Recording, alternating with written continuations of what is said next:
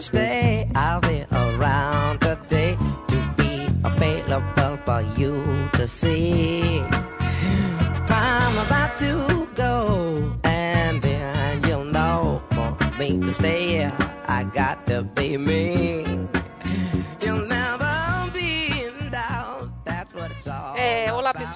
Estamos de volta com mais um episódio do Chá da Sim com Literatura. E o mês de setembro, é, a nossa convidada de hoje é a Camila, minha irmã. E para quem já acompanha a gente há um bom tempo, sabe que ela já participou no episódio 7, nossa, isso lá atrás, ano passado, 2017, no episódio Planeta dos Macacos. E aí, como a gente vai trabalhar um pouco, um pouco não, bastante, o tema de ciência aqui, né? Ela veio participar então. Você quer se apresentar? Oi, pessoal. Então, meu nome é Camila, eu sou bióloga, mestre em zoologia de vertebrados. Agora eu estou fazendo doutorado aqui na UFMG, avaliando efeitos de agrotóxico em morcego. Isso. É, e aí eu tinha pensado, né, como a gente vai trabalhar um livro que a gente vai passar um pouco por essa discussão discussão sobre ética na pesquisa, né? É, ah, essa questão celular, enfim, esses temas todos ligados à sua área, né? Por que não, né?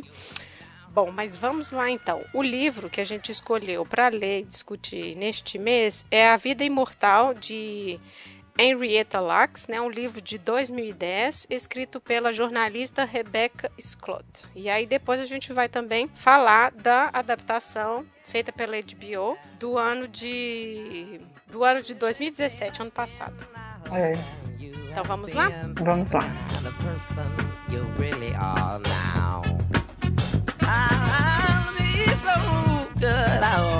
I wish I could get the message over to you now.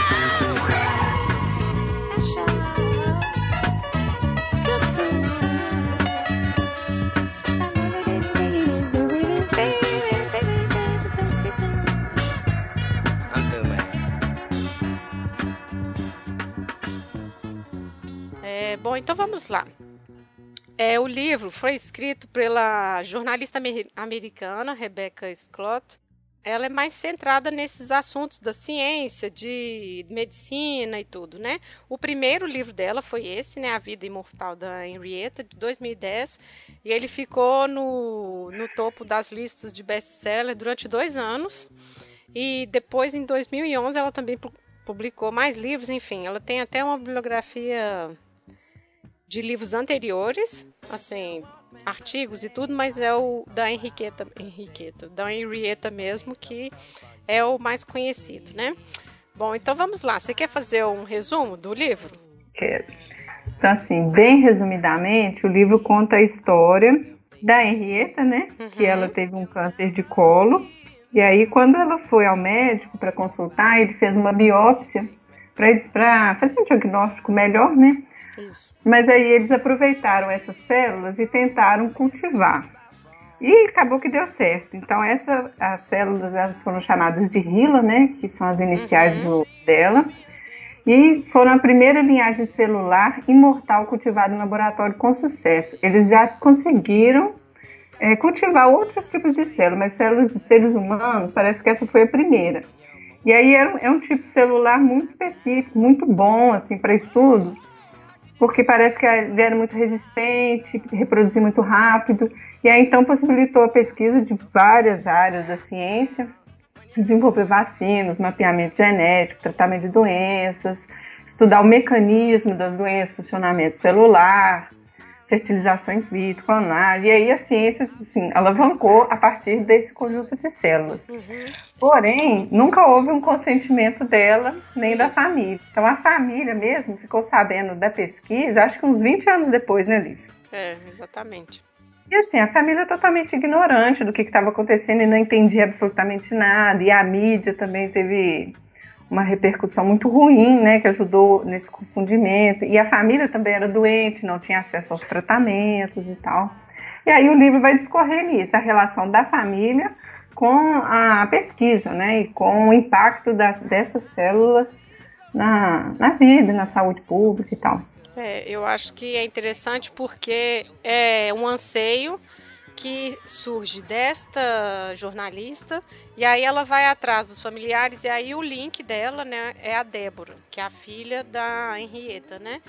E as é. duas até se tornam amigas, né? O livro vai girar um pouco em torno disso, assim, essa ânsia dessa filha que nunca soube nada da mãe, qual é a cor preferida, se ela gostava de dançar, né? Então, assim, é, tem um pouco essa questão dessa sensibilidade aí que elas, as duas juntas, vão atrás, né? Claro que a jornalista, acho que quando ela começou, foi por isso. Ela falou assim, mas quem que é essa mulher de quem eles tiraram essas células? Foi numa aula de biologia, né? Que ela estava que ela estava tendo e aí ela vai perguntar ao professor, né? Quem que é? E aí ele, ah, era uma afro-americana. É a informação que ele tinha, né?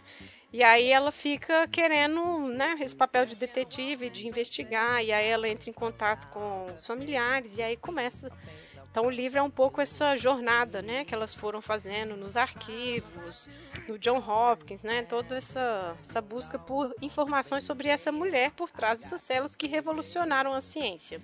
É, e quando você fala assim da sensibilidade da, da Rebeca, assim, é interessante, eu acho que Antes da Rebeca, várias outras pessoas, outros repórteres procuraram a família, Isso. mas não tiveram essa sensibilidade. Uhum. Porque eles não entendiam nada, né? Quando falava assim, ah, tem células da sua mãe no laboratório, eles achavam que era a mãe que estava no laboratório. Né? Eles não sabiam nem o que era célula, né? É. Então foi através da Rebeca também que eles conseguiram entender melhor o que estava acontecendo, uhum. o que, que aconteceu, né? E o que, que poderia ser feito a partir das células da mãe. É. E eu acho que o que fez a Débora querer aju não ajudar, aceitar a essa jornalista foi isso, assim, olha, eu quero saber também quem é sua mãe. Né? É. Porque, assim, eu vi na aula de biologia que as pessoas usam as células, mas eu me quem é essa pessoa, né? E aí eu acho que foi aí que a filha resolveu, né, assim, topou porque apareceram muitos como é que fala, muitos oportunistas, né? Assim, apareceram Sim. pessoas horríveis no caminho também para Pra... E tentaram também abusar deles, né? Isso, exatamente. Exato. Bom, a questão desse livro é que tem muitos temas, né, que a gente pensou para a gente poder discutir aí em cima.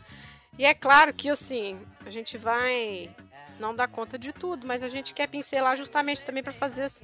É, enfim, quem estiver ouvindo tiver vontade de ler o livro, não é? É. Então vamos lá. Vamos começar o quê? Lá na infância? Você acha bom, né? Uhum. Então, a Henrietta foi a nona filha. Né? A mãe morreu no parto do décimo filho. É. E aí o pai não tinha paciência com crianças. Então ele distribuiu os filhos entre os familiares. É. A Henrietta, porque ninguém poderia também pegar os dez filhos, né? Uhum. Então ele distribuiu. E a Henrietta foi morar com o avô em Clover, onde ele já criava um outro neto, que no futuro seria o marido dela. É, era um primo, né? Isso, era o primo. E aí eles compartilhavam o quarto desde os quatro anos, né, Isso. da Henrietta, eles foram crescendo. E aí, aos 14 anos, ela teve o primeiro filho com ele, Isso. com o David, né? Uhum. E na família, eles tinham o costume de casamentos consanguíneos, né? É, Tem uma... Que, que a Débora discute um pouco, né? Porque os filhos da Henriette são, tem, todos têm um problema de surdez. Uhum. A filha tem um retardo mental. Mas assim, aí quando a Henrietta dá entrada no hospital também, é, tô pulando um pouco, né? É, aqui, deixa eu só fazer um parêntese. Porque ah esse pessoal todos eles moravam no campo, né? Trabalhando na plantação Isso. de algodão. Era uma, era uma vida muito pobre. Essa casa do, do avô foi uma casa que depois a Henrietta ainda ficou criando a própria família, não é? Eu esqueci o nome agora, eles dão um nome para essa casa. Mas assim, era uma um casebre no meio lá do campo, né? Então, assim, era uma, é. era uma pobreza mesmo, assim, eles dividiam. É, eles tudo. trabalhavam plantando algodão e de tempo em tempo eles saíam com, com o carro, né, para vender o algodão. Isso, exato. Nossa, nunca tinha muito dinheiro e também nunca estudaram muito, né? Não, não tinha condição, né? Não. E aí. Aí eu acho que quando a, a Henriette, eu acho que já era tipo o terceiro filho dela, né? Hum. Quando ela estava grávida do terceiro que ela começou a ter uns sangramentos, sentia dor abdominal. E aí ela mesma fez um autoexame, né, e descobriu que ela tinha um caroço dentro dela. É, ela estava grávida do Zacaria. né? Que veio a ser é. Zacaria depois, é. Isso. E aí foi aí que ela procurou o Hospital John Hopkins, que, assim, apesar de ser um hospital muito distante de onde ela estava, ele era um dos poucos que tratavam negros. Uhum. Né? Isso aqui a gente está em 1950, né? Sim, sim. Então, esse assim, foi um hospital que foi fundado com dinheiro de doação né, do John Hopkins. Então, ele tinha já esse objetivo de atender as pessoas carentes e atender, inclusive, os negros. Sim. Porém, era comum nessa época os médicos aproveitarem desses pacientes e usá-los como, ah, vamos dizer assim, cobaias, entre aspas, né? É. Na verdade. Como se, se uma forma de pagamento, né, pelo tratamento que eles estão recebendo. É, na verdade, isso é um tema que a gente vai voltar muito, né? O fato de tratar em lugares públicos e aí, tipo, existir essa. Ah, essa, esse sentimento de que é o mínimo que eles podem fazer, já que é de é graça. Direito, né? É, já que é de graça, é o mínimo que esse paciente Sim. pode fazer, né? Então, assim, é um... Tá pegando boi que tá sendo tratado. Isso, exatamente. Só que eu acho que aqui também entra uma questão é, racial. Com certeza porque tem os relatos, né, de que os negros eles recebiam menos analgésicos, eles demoravam mais para interná-los. Uhum. Teve até um experimento, acho que no Alabama. Acho que eles usaram 400 negros e assim, eles sabiam que eles tinham sífilis, já sabiam assim, qual medicamento que era para usar, mas eles não usavam para acompanhar a evolução da doença, para ver como a sífilis mata. Exatamente. Então eu acho que tem essa questão racial de, de aproveitar, sabe? De usar o negro como se ele fosse menos humano, né? Com certeza. E tinha, na verdade, quando a gente vai ler no livro, tem bem isso marcado, né? Assim, sentar na ala que é para os negros, esperar a enfermeira que atende Sim. os negros, usar o banheiro, né? A gente está bem ali nos anos dos, né, do, do, da questão racial bem latente e fora os. Como é que fala? As lendas, que talvez. que nem era lenda, né? De que. Ah, não acho que. Que os negros. É, de que os negros desapareciam, né? Na rua. Não, ninguém Eram nunca mais. Para fazer experimento, né? Exatamente. Então, assim, você tem um Estado que apoia uma segregação racial. É claro que isso acontecia, né? Assim. Quem hum. que vai se importar? Então, com certeza, sim. Eles tinham medo disso, né? Então, com certeza, devia acontecer. Não, e tem, assim, cirurgias desnecessárias. Uhum. Por exemplo, a retirada de útero. Eles faziam isso para impedir a reprodução e para treinar os médicos sim. mais jovens. Exatamente. Né? Então, uma das coisas também que eu, que eu lembro muito é que a Henrietta ela tinha, a Rebeca ainda coloca uma litania de doenças é. não tratadas. Isso mesmo. Porque eles também. Primeiro que eles não entendem, e segundo que eles têm medo. Medo de ir para o hospital, já sim, que, né? Sim. Fazendo experimentos com a gente, ela não vai, só vai se não tiver outro jeito. É, que foi o que é. aconteceu, né? É, a Camila estava ah. falando dos filhos. Então, só para a gente situar, a primeira filha é a Elsie, que depois a gente vai falar um pouco mais, porque ela já nasceu já com alguns problemas, né? Depois vem o Lawrence, que é o irmão mais velho, depois a Deborah e o último é o Zacaria que ela, né, tem ele, né, quando ela já tem o, esse caroço, né, ela já está com câncer, é. né?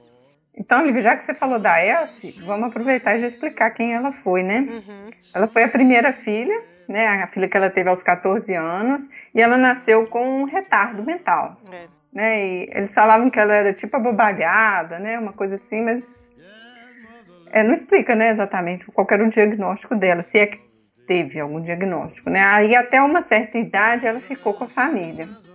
E depois, assim, a Henrietta relutou muito, mas eu acho que com a chegada dos outros filhos, ela não estava tendo condição de cuidar da Elsie como ela precisava. É. E aí então ela foi internada, né, num, ah, tipo, um, eles chamavam Hospital para Negros Insanos. É, manicômio, é, né? É, e assim, uma situação horrível, né? Porque chegou a ter 800 pacientes acima da capacidade. É, nossa, e a descrição do lugar, falando que eles dividiam a cama com cama de solteiro, cinco pessoas dormindo no chão, dormindo em pé. Gente, Não. nossa.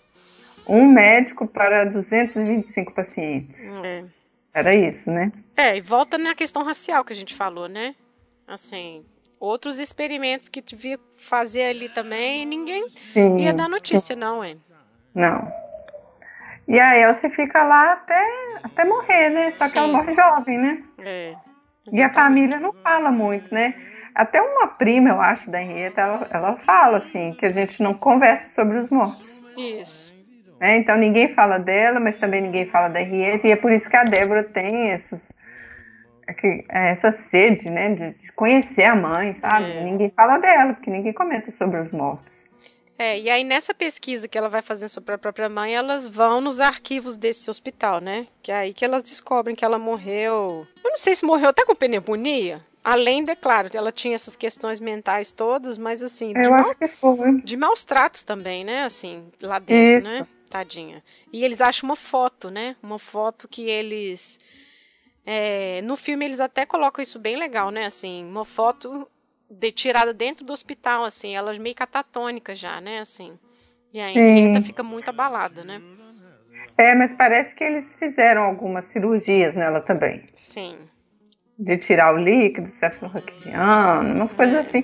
Que eu acho que na época era, era, devia ser terapias que estavam sendo testadas, sabe? Provavelmente. Sim. Vamos voltar nesse. Quando ela sai desse. Como é que fala? Dessa primeira consulta. Mas ela sai de lá ainda sem. É, porque ela vai pro John Hopkins e depois ela ainda não tem ainda o diagnóstico. Quando sai o diagnóstico de câncer, que eles propõem um tratamento para ela, né? É. De não um tratamento medonho de colocar placas de rádio dentro do útero. Nossa, eu fiquei pensando, e assim, me deu a sensação de que queimava ela por dentro, assim, sei lá, parecia uma coisa assim, muito dolorida, né? Com certeza ela começou a fazer, ela fazia e voltava para casa até o momento que ela não deu conta mais. E aí ela ficou internada de vez, né? Sim. O problema também é que o tumor crescia muito rápido, né? Uhum. Porque assim, pelo prontuário, ela teve no hospital, tipo assim, uns três semanas após o parto. Uhum. E aí depois ela já chegou com um tumor muito grande. E quando ela pariu, não tinha o tumor. É. Né? Então ele foi crescendo, apesar de né, eles estarem tratando com rádio, cresceu, cresceu, cresceu, e aí comprimiu a uretra, ela não conseguiu urinar. E aí, na verdade, parece que ela morreu, foi tipo. Não sei se. Ah, não lembro o termo, não seria uma intoxicação, mas assim. E tem uma outra questão também, que o marido dava as suas escapadas, não é? E aí Sim. ele transmitiu doença para ela também. Sim, aí faz parte da litania de doenças, né? Que Isso. a Débora fala. É a gonorreia, uhum. a sífilis. E assim, o câncer dela era HPV, né, Lívia? Sim. Então, na época eles não sabiam, mas é. depois, quando eles descobriram que era o HPV, aí já começaram a questionar o comportamento dela, porque ela deve ter pegado isso, né? De alguém na rua, né? Do marido. É? Não, não mas, é mesmo? Se já pegou sífilis e gonorreia, né? Por que, que vai pegar HPV do marido? Exatamente. É, exatamente. E aí ela morre um pouco tempo depois, né? Mas assim, Nossa, o que mas... eu acho meio chocante hum. é que assim, ela já estava morrendo e eles ainda queriam pegar mais células dela, né? Sim. Porque já estava, a cultura já estava dando certo e ainda assim eles não queriam pegar mais. E é. assim, ela já estava sofrendo muito, né? É. é, e acho que também ao mesmo tempo que eles foram fazendo esse tratamento, é, foram testando coisas nela, né? Assim, porque viram que essas células. Nossa, inclusive, vamos falar sobre isso. Quando tira as células, é o Dr. Gay, não é? É.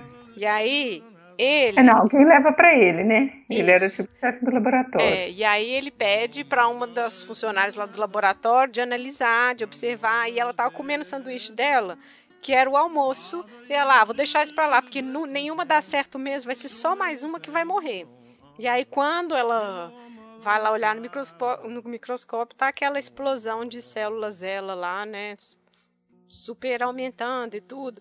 E aí que começa essa investigação toda. Mas eu acho que a gente podia falar dele, porque ele começou a fazer essas foi ele, né, que começou a anunciar para o mundo. Acho que até inventou aquele, Sim. como é que chama o negócio que fica é, enfim, deve ter um nome para isso, obviamente. Equipamento, né? né? O equipamento que fica girando lá os tubos de ensaio, e aí ele nem patenteou isso também. Ele não patenteou nada, na verdade, né? Nada. Então, eu acho que a família, assim, ficou com um pouco de raiva dele, né?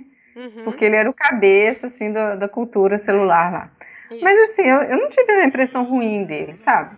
Hum. Porque eu acho que ele fez, assim, não estou justificando que você pode retirar tecido e fazer cultura, né? Na verdade, ele recebeu a amostra, né? Sim. Mas assim, eu, eu acho que ele não tinha ganância, entende? Eu acho que ele não estava visando lucro. Porque tanto que assim, deu certo, aí ele comentou com os amigos, gente, tá dando certo, tá dando certo. Todo mundo que pedia célula, ele dava. É, ele nem ele vendeu, nem fez nada. Célula pelo mundo todo, ele desenvolveu equipamento. E assim, tanto que morreu pobre. É, qual que é o médico que quando a Débora vai procurar ele, ele assina um livro e entrega para ela, um livro dele mesmo. Não é ele não, é? Porque não, esse não. é um médico ruim. Esse foi, esse eu tive ódio desta pessoa. Não, esse já era um outro pesquisador, né, do hospital. É. Porque esse Ah, não... que tem tudo que você precisa saber. Isso. Entrega um livro, assim, médico para ela, Exato. que, né, tinha um fundamental completo. É, ele foi o zero sensibilidade e assim, é, mostrou assim, não tinha nenhuma sensibilidade para tratar ali com a filha da pessoa que você passou aí muitos anos investigando as células, né? Ah, mas... é, porque para ele, né, ele não tá nem aí, o que, que ele vai ganhar com aquilo? É, exato. Ah, mas assim, do, do Dr. Kai, eu, eu não tive uma impressão ruim dele, sabe? Eu acho que ele, assim, tipo, era de boa fé, sabe? Que ele é. desenvolveu as coisas. E eu acho engraçado como que a gente vai ver na própria história da ciência, porque aí eles começaram a pensar no transporte de material. Como que faria? Porque eles andavam com o tubo de ensaio no bolso, ia para os é. congressos, ia para os eventos levando. E aí, assim, teve que pensar na, no armazenamento, na conservação. Então, várias coisas foram tendo que ser também aprimoradas para lidar com, esse, né, com essa pesquisa que estava começando também, né? E até, assim, o um meio de cultura, né? Cada um usava a sua mistura, dava certo para um, dava errado para o outro. Tem até um outro, um outro doutor, um francês, do coração de frango. Ah, é mesmo. É, ele, na verdade, ele conseguiu é, cultivar células cardíacas do frango. E aí eles começaram a falar que ele criava coração de frango. É, Frankenstein. A mídia fazendo o seu desserviço. É. Então, assim, já tinha, já existia cultura de células, né? Então, cada um já tinha o seu protocolo. Mas com a chegada das células RILA, parece que houve uma padronização desses protocolos, uma otimização, que para que todo mundo pudesse trabalhar com essas células, né? Uhum. É isso mesmo. Ah, lembrei, é o Patilo. Ah, não, Patilo é o, é o que vai. É o médico é o que, que permite, pôs a Débora em contato, é, né? É o que pôs a Débora em contato para eles. Ele, na verdade, é o que também foi atrás para fazer o dia né, nacional da Henrietta é. Lacks, né? Ele é o que quis chamar atenção para isso, mas a gente vai chegar nele também. E assim, Olivia, o tratamento com ela também não funcionou, uhum. porque a célula era muito resistente, né, à radioatividade. Sim. Mas eles só foram descobrir isso depois, fazendo estudos já in vitro. Por isso que não respondeu tanto, tão bem né, ao tratamento, que era o tratamento da época. Uhum. Para alguns funcionava, né? Sim. É, esse médico que você falou, o médico francês, é o Carrel. E ainda tinha uma questão ainda, porque ele era eugenista, você lembra? A gente está nessa época que tem essa questão racial e vários vários proeminentes da medicina né, tentam justificar a é, como fala, que a raça negra é inferior, né? Assim, estudo o de crânio. Né, é, o, exatamente, estudo de crânio, né? Então eles vão atrás de várias questões para justificar essa supremacia branca, né? Mas esse doutor, Lívia, você lembra uma, quando ele dá uma entrevista, ele fala que ele tem o sonho de se mudar para a América do Sul e se tornar um ditador. É, então, exatamente. Oi? Como assim? Exatamente. Não, e verbalizando isso, a gente só pensa, nossa, 2018 a gente tem gente verbalizando coisas assim, não é mesmo? ai, ai, ai. É, mas ele ficou um pouco louco. Tem essa coisa que transformou o apartamento dele numa capela, né? Assim, a pessoa já não é, era boa coisa. Já era meio perturbado, né? Sim. Mas eu acho que ele ganha destaque no livro muito pela participação da mídia também, sabe? Uhum.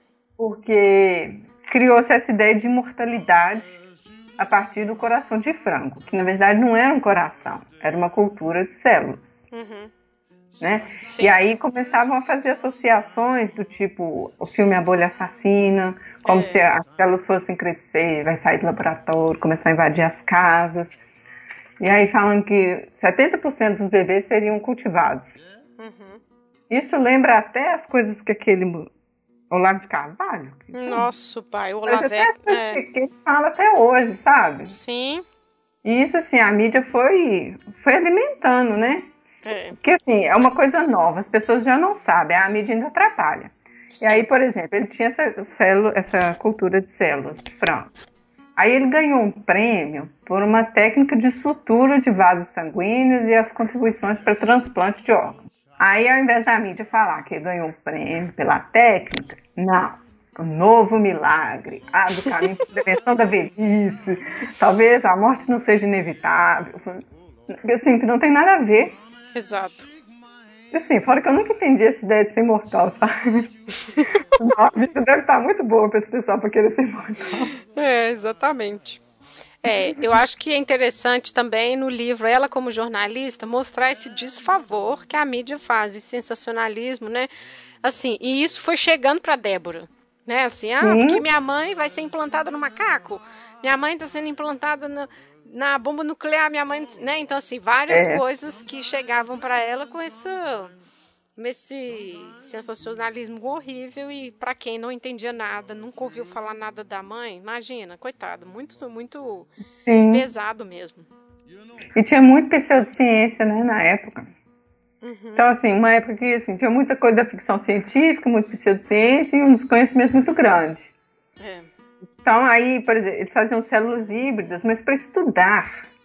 Aí começa a falar o homem-rato, o É. homem. Fazendo Isso. clonar, assim, clonou a célula. Nossa, lá em Londres deve ter um monte de gente igual a minha mãe. Isso, exato, Eu tadinha. acho que tá clonando a mãe inteira, mas assim, não é culpa dela, né? Porque ela não, Não. tava, ela estava tentando entender, né? É. É, agora eu quero voltar nessa questão racial, porque é uma coisa que eu fiquei um pé atrás com a jornalista, foi isso. Porque o tratamento que fizeram para Henrietta foi esse, né? Que era o. Fazer depois o tratamento rádio. com rádio e a radioterapia. E aí ela põe, ela escreve, falou assim: ah, não há como saber se o tratamento de Henrietta teria sido diferente se ela fosse branca. Eu já acho que, assim, não, sabe, assim, a questão racial é muito forte. Porque se ela fosse branca, até o tratamento com a família, de pedir para fazer a autópsia dela, que é o que eles vão fazer com o marido, né? Eles vão pedir e não explica direito para quê, teria sido diferente, né? Então eu acho que eles aproveitaram dessas da questão de classe mesmo, que eram pobres e racial, eles eram negros. E mas aí, eu acho que o tratamento às vezes não seria o outro, entende?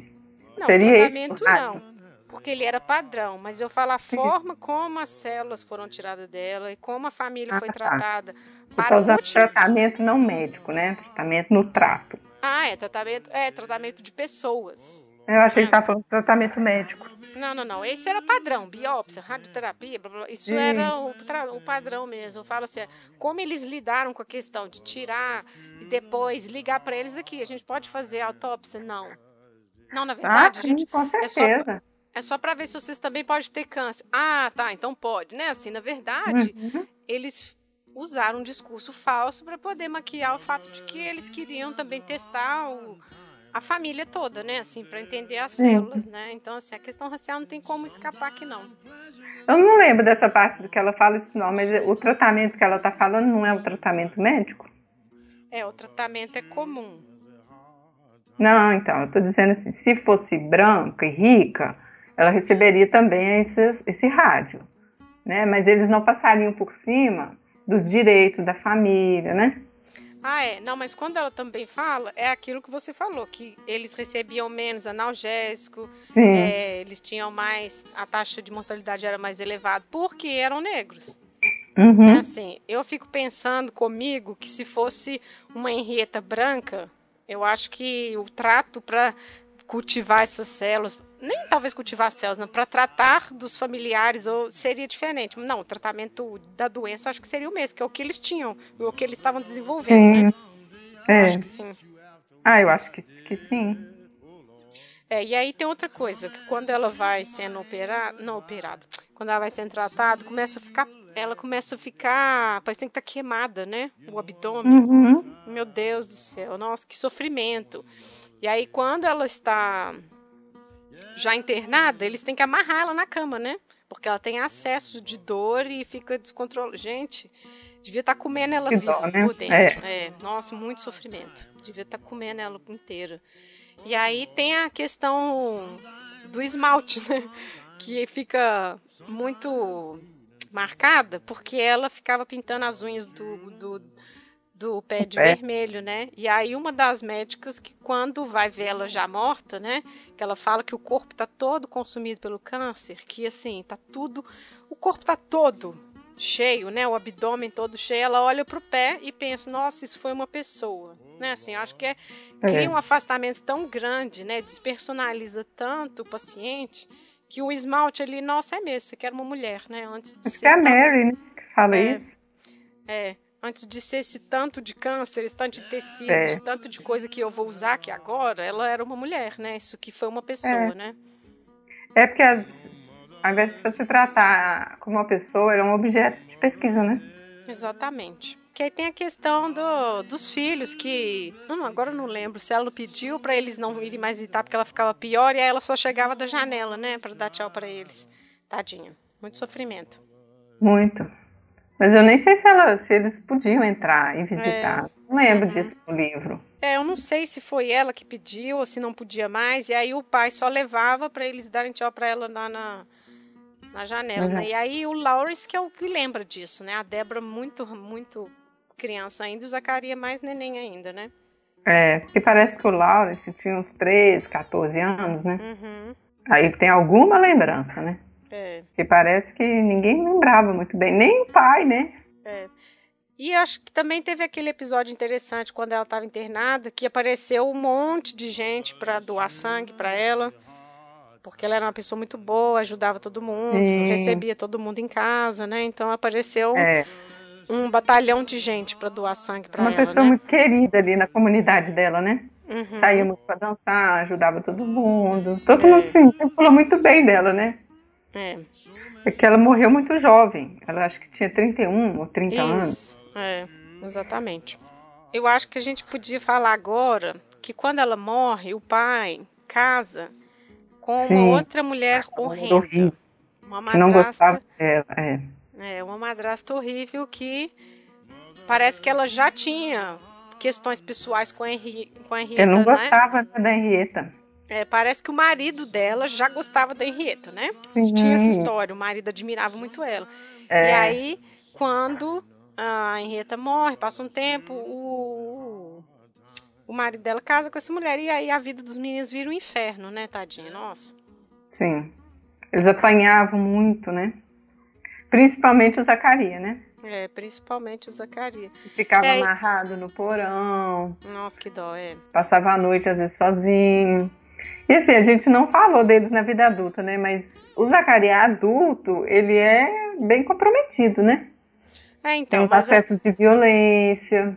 Até o, o, próprio advogado dele fala, mas ele tem uma necessidade de se defender que é absurda. Porque ele apanhou desde muito novo, né? A é. Débora também sofreu muitos abusos, né? Tanto dessa madrasta, mas também dos primos, é. do tio, né, que abusou dela. Sim, exatamente. É, essa questão do Zacarias, eu fiquei pensando, como que pode um adulto ser um bom adulto mesmo depois de uma vida de horrores? Sim. Era gratuito o ódio dela. Assim, ele tentava fazer tudo bem, corretamente, porque a fúria vinha, né? Às vezes acordava ele de madrugada para bater nele, né? Assim, para surrar é. ele, né? Com fio, toda uma violência muito gratuita, né? E era um dos. É, acho que era tio mesmo, algum parente que abusava da Débora quando ela tinha 15 anos, estuprou é. ela, né? E aí ela voltando correndo para casa e, enfim, nossa. E o pai sofrimento. calado, né? Exato. O pai, hora nenhuma. Por, por sorte, a dela foi a cunhada, né? Isso. Como é que é o nome dela? É... Bobete. A Bobete, isso mesmo. Foi a cunhada que ameaçou os dois, né? Ameaçou essa mulher monstro e o tio, se encostasse a mão nos dois de novo, que ela ia matar eles, né? Foi ela que salvou é, eles. É, aí mesmo. ela pegou os meninos e terminou de criar, né? Uhum. Mas o Zacarias, ele já, na adolescência mesmo, já foi se envolvendo em vários delitos, né? Foi, coitado. Violência. Aí não, não concluiu os estudos. Com muito custo também a Débora estudou, né? Então, é, inter... é, é interessante porque a Bobette ficou no pé dela, né? Olha, você Sim. tem que estudar. A ela engravida, não interessa, você vai terminar, tem que estudar, né? Assim, aquela vida de dificuldades que eu acho que é um ganho da jornalista de colocar isso na história. Olha só, a mãe morreu. O que, que aconteceu com a família, com as crianças que eram tão pequenas, que ficaram sem mãe? Dessa pessoa de quem vocês tiraram as células e, e tudo revolucionou a ciência, sabe? Assim. Sim. Né, eu acho que é o ganho do livro, é isso, assim. Porque é a história também de muitos e muitas de famílias afro-americanas nos Estados Unidos, né? Claro que a gente também pode falar no Brasil, mas a gente está falando nesse contexto racial aí, né? Assim, é a história de muitos. Como que a vida deles poderia ter sido diferente se algum dinheiro tivesse vindo dessas patentes, ou sei lá, nossa, pagar uma escola, qualquer coisa que tivesse sido feita é, pelos filhos dessa cuidado, mulher. Né? Exatamente. É o que, assim, o que a gente não falou também, Lívia, é que o, o, o Dr. Guy, ele distribuiu as células, mas chegou num ponto que assim, as pessoas estavam procurando tanto por, por as células que alguém criou um laboratório, né? Foi. Ah, é mesmo. E passou a vender as células. Foi. Por isso que eu falo assim, que eu não, não tive uma antipatia dele. Porque ele não, ele não teve lucro mesmo com isso, sabe? A impressão que eu tive é que era pró da ciência mesmo, porque ele é. dedicou a vida dele. Mas aí já começou a vender produto, vender meio de cultura. Criou um comércio né, em torno das células Hilo. Isso, exatamente. E aí a família doente, precisando dos tratamentos que as células da mãe ajudaram a desenvolver, não, não tem acesso aos tratamentos, nem aos é. diagnósticos. É. Até assim, só avançando um pouquinho, né? Só um pouquinho. Hum. No final do livro ela traz uma discussão sobre isso, né? Uhum uma discussão ética em torno da, do uso das células de tecido extraído de outras pessoas, né? Que depois a gente chega lá. Mas eu acho que é bem isso, sabe? Quem que tem Sim. direito a isso? Porque outras pessoas estão lucrando. Tem até o caso do cara do braço que foi amputado. É o braço ou foi a perna, não sei. E aí o médico fica pesquisando é, nesse membro amputado. E aí esse cara descobre e aí é, eles vão na justiça porque ele quer participação na patente, ah, mas o braço era meu, ah, e aí que entra, é, eles começam a rever as leis, rever não, criar leis para essas questões de tecido, porque até então não tinha, né, assim, abriu precedente para essa discussão. Vejam bem, era um braço que era seu, estou fazendo dinheiro aqui com a pesquisa em cima dele, mas então, será que o paciente tem dinheiro, tem direito, será que não tem, né? Então começam a ter essa polêmica em torno de que é uma coisa que a gente Mas é baço, né, não? Oi? É baço, né, não? Não, não sei. Teve um que foi um membro. Não, eu acho que foi a perna. Vou procurar aqui porque eu acho que eu ah, salvei. Eu sei que uh, o tal de Morris, ele é, teve. Foi tipo um câncer de baço, não sei, alguma coisa do. Eu entendi que era baço. Porque ele ainda fala, mas quem autorizou vender meu baço? Porque aí ele, ele tenta patentear as células dele. E ele não consegue, porque eles tinham medo de que se o paciente conseguisse patentear os próprios tecidos, ah, é um atraso na ciência. É. Porque aí o laboratório, a universidade teria que ficar pedindo autorização, pagando, para poder fazer pesquisa com as células. Uhum. Ah, eu acho que é isso mesmo. Eu não lembro. Eu lembro que foi o primeiro caso na justiça e aí que depois eles começaram a pensar no que, que nós vamos fazer com essas questões quando o paciente decidir, né? Que quer direitos sobre os seus próprios tecidos. É, mas eu acho que foi foi, foi nesse caso aí do Moore, eu acho que ele chama. Uhum. Mas assim, na época eles não fizeram nada ilegal, né? É questionável, sim, mas não tinha uma lei falando que você não podia fazer. Então eu acho que eles não consideravam, sabe, que eles estavam fazendo errado. Uhum. Mas, é porque não tinha leis falando sobre que não. regulavam isso, mas eticamente, né? Exatamente, é questionável, mas não tinha uma lei para falar que estava errado. Tanto que no, no, final mesmo do livro, quando ela traz essa discussão, ela fala que em 2009, uhum. quando o livro já tinha ido para o prelo, ainda não tinha. É isso mesmo. Você vê que é muito recente ainda, né? E uma discussão que parece que não está longe de acabar. É, eu não sei se ela tá fechada, inclusive, né? Assim. Eu acho que não.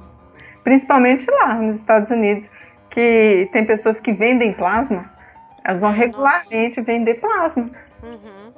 É, mas eu acho que é, foi uma. É, a gente está caminhando na discussão, é justamente isso, né? Um monte de coisas que foram possíveis por causa da, das células da Henrietta, né? Assim, todo a questão judicial de se pensar o, os tecidos, a questão ética, uhum. os avanços, né, que você falou de vacina, todas essas coisas que foram possíveis por causa dela e os filhos lá, a família naquele sofrimento horrendo, né, custando, não tinha dinheiro para pagar sal, é, seguro saúde, enfim, né, todas essas questões. E também de proteção ao paciente, porque não era ilegal, por exemplo, o hospital fornecer o prontuário para um jornalista. É, então. Nossa, imagina. foi que eles fizeram, né? Então, assim, a Débora vê no jornal. Nossa, eles têm uma foto da minha mãe. Eu não tenho a foto da minha mãe. Exato. No jornal tem uma foto da minha mãe. É, e aí, antes da Débora, ó, da Débora, da Rebeca entrar em contato com a Débora, aparece esse advogado que promete para a família que vai arrancar milhões do John Hopkins, porque John Hopkins estava ganhando dinheiro com a mãe, eles tinham que era um, um vigarista na verdade, né? É. Então ele era ficou preso, estudou direito na prisão e saiu de lá. Ele processava todo mundo pelas causas mais absurdas. Então ele já era um escroque já conhecido. E aí por isso que ela fica recebiada, né? Porque assim, já confiou numa pessoa, achou que ele ia Sim. ajudar e na verdade era um outro aproveitador, né? É, e também porque assim, o BBC foi lá, fez um documentário, pronto. Não voltou, não deu um retorno. É. Aí vai um repórter da Rolling Stones, ela publica, não dá um retorno. Então ela fala, eu tô cansada de gente que vem aqui saber da minha mãe e não dá retorno nenhum. Ela não teve ganho nenhum com isso. Né? E o que ela queria saber era conhecer a mãe. É isso mesmo. E aí nesse ponto foi bom o trabalho que a Rebeca fez, né? É, e também acho que ela ajudou ela a entender a própria questão enfim, da biologia mesmo, sabe? Esse medo de, dos, de clonarem a mãe e tudo. Acho que ela ajudou ela a entender o básico, assim, olha, sua mãe não vai voltar, assim, não tem como reproduzi-la, isso aqui é, é. só a célula dela, né? Não quer dizer que você vai ter o mesmo tipo de... Então, acho que ela foi muito didática nisso, assim, para tentar ajudá-la a entender mesmo, né, assim, pô, e não é... Eu não sou da área também, tem coisa que eu ficava lendo, ah, beleza, tá aqui no livro, é isso aí.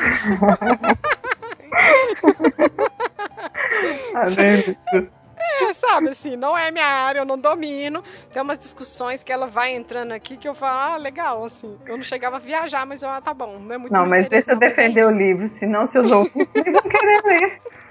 Não, tô brincando. Ah, ele, ele não é técnico, não tem um vocabulário difícil. Eu achei não, que ela é bem didática. Isso, ela é didática, não, não estou negando, ela é didática. Mas é porque sabe quando. E aí, ah, segmentação de não sei o que, resolve que o código tá. Eu, nossa, gente, o que que tem, um, tem umas partes assim, mas eu entendo. É, ela explica, até ela explicar justa... a diferença dessa célula para as outras. Aí não Exato. tem jeito, ela tem que entrar na biologia, mas assim, eu acho que ela não fica pegando muito em termos difíceis, sabe? Não, não, não. Tudo bem que para mim é mais familiar, não, né? Você você está familiarizada. mas eu acho que é assim. Não, não, não. Ela não usa termos difíceis. Mas ela tenta explicar mesmo, assim, o que, que mudou com a célula. Ah, antes o tratamento era esse, o órgão acontecia isso, fazia isso. Agora, depois que a célula fez isso. Então, assim, ela explica isso, ela dá esse geral. É. é eu, eu senti a parte, assim, um pouquinho mais, assim, quando ela explica por que, que as células RILA são, uhum. foram tão especiais, assim, porque uma célula normal, ela vai se dividir, tipo assim, umas 50 vezes. Uhum. Né? E depois disso ela entra em senescência, ela não se divide mais. Uhum. No caso de, de uma célula, a célula HeLa ou de outros tipos de câncer também, elas vão crescendo indefinidamente. E aí ela explica que tem o telômero, aí fala da telomerase, que é uma enzima. Ah, é verdade. Uhum. É que à medida que a célula vai, vai se dividindo, o pedacinho final dali do cromossomo, ele vai perdendo as pontinhas. E chega um ponto que acaba, agora não dá mais. No caso dessa, dessa célula, não, ele não acaba. Porque a telomerase vai repondo esses pedacinhos, entendeu? Hum, tá. Mas a telomerase é o que mesmo? É uma enzima, né? Que reconstrói essa extremidade final do cromossomo. Mas então, aí é infinito, né? Fica crescendo para sempre. É, e assim, foi esse o mecanismo que eles deram para explicar, né? A imortalidade dessas células. Uhum. E uma coisa muito interessante, né? Assim, nessa célula, é que elas eram tão resistentes, né, que elas conseguiam flutuar no ar em partículas de poeira, Uhum. deslocavam de uma cultura para outra, é, com mão, contaminado, pipeta. Então chegou um ponto que a- o mundo inteiro, as culturas de células do mundo inteiro estavam contaminadas com as células HeLa. Ah, é. Então que bom que você está falando disso, porque teve essa discussão no meio, no meio científico, né? De que apareceram pesquisadores questionando os resultados que viriam desses experimentos com ela, porque ela estava infectando tudo, né? Assim, não tem essa Sim. discussão? Sim, porque o tumor, essas células eram, eram, eram células epiteliais, né? E aí, por exemplo, se você está estudando, sei lá, um outro órgão, você está estudando o fígado, é um outro tipo de célula, concorda? Uhum. É porque como as células foram contaminadas, cada câncer é um câncer, né?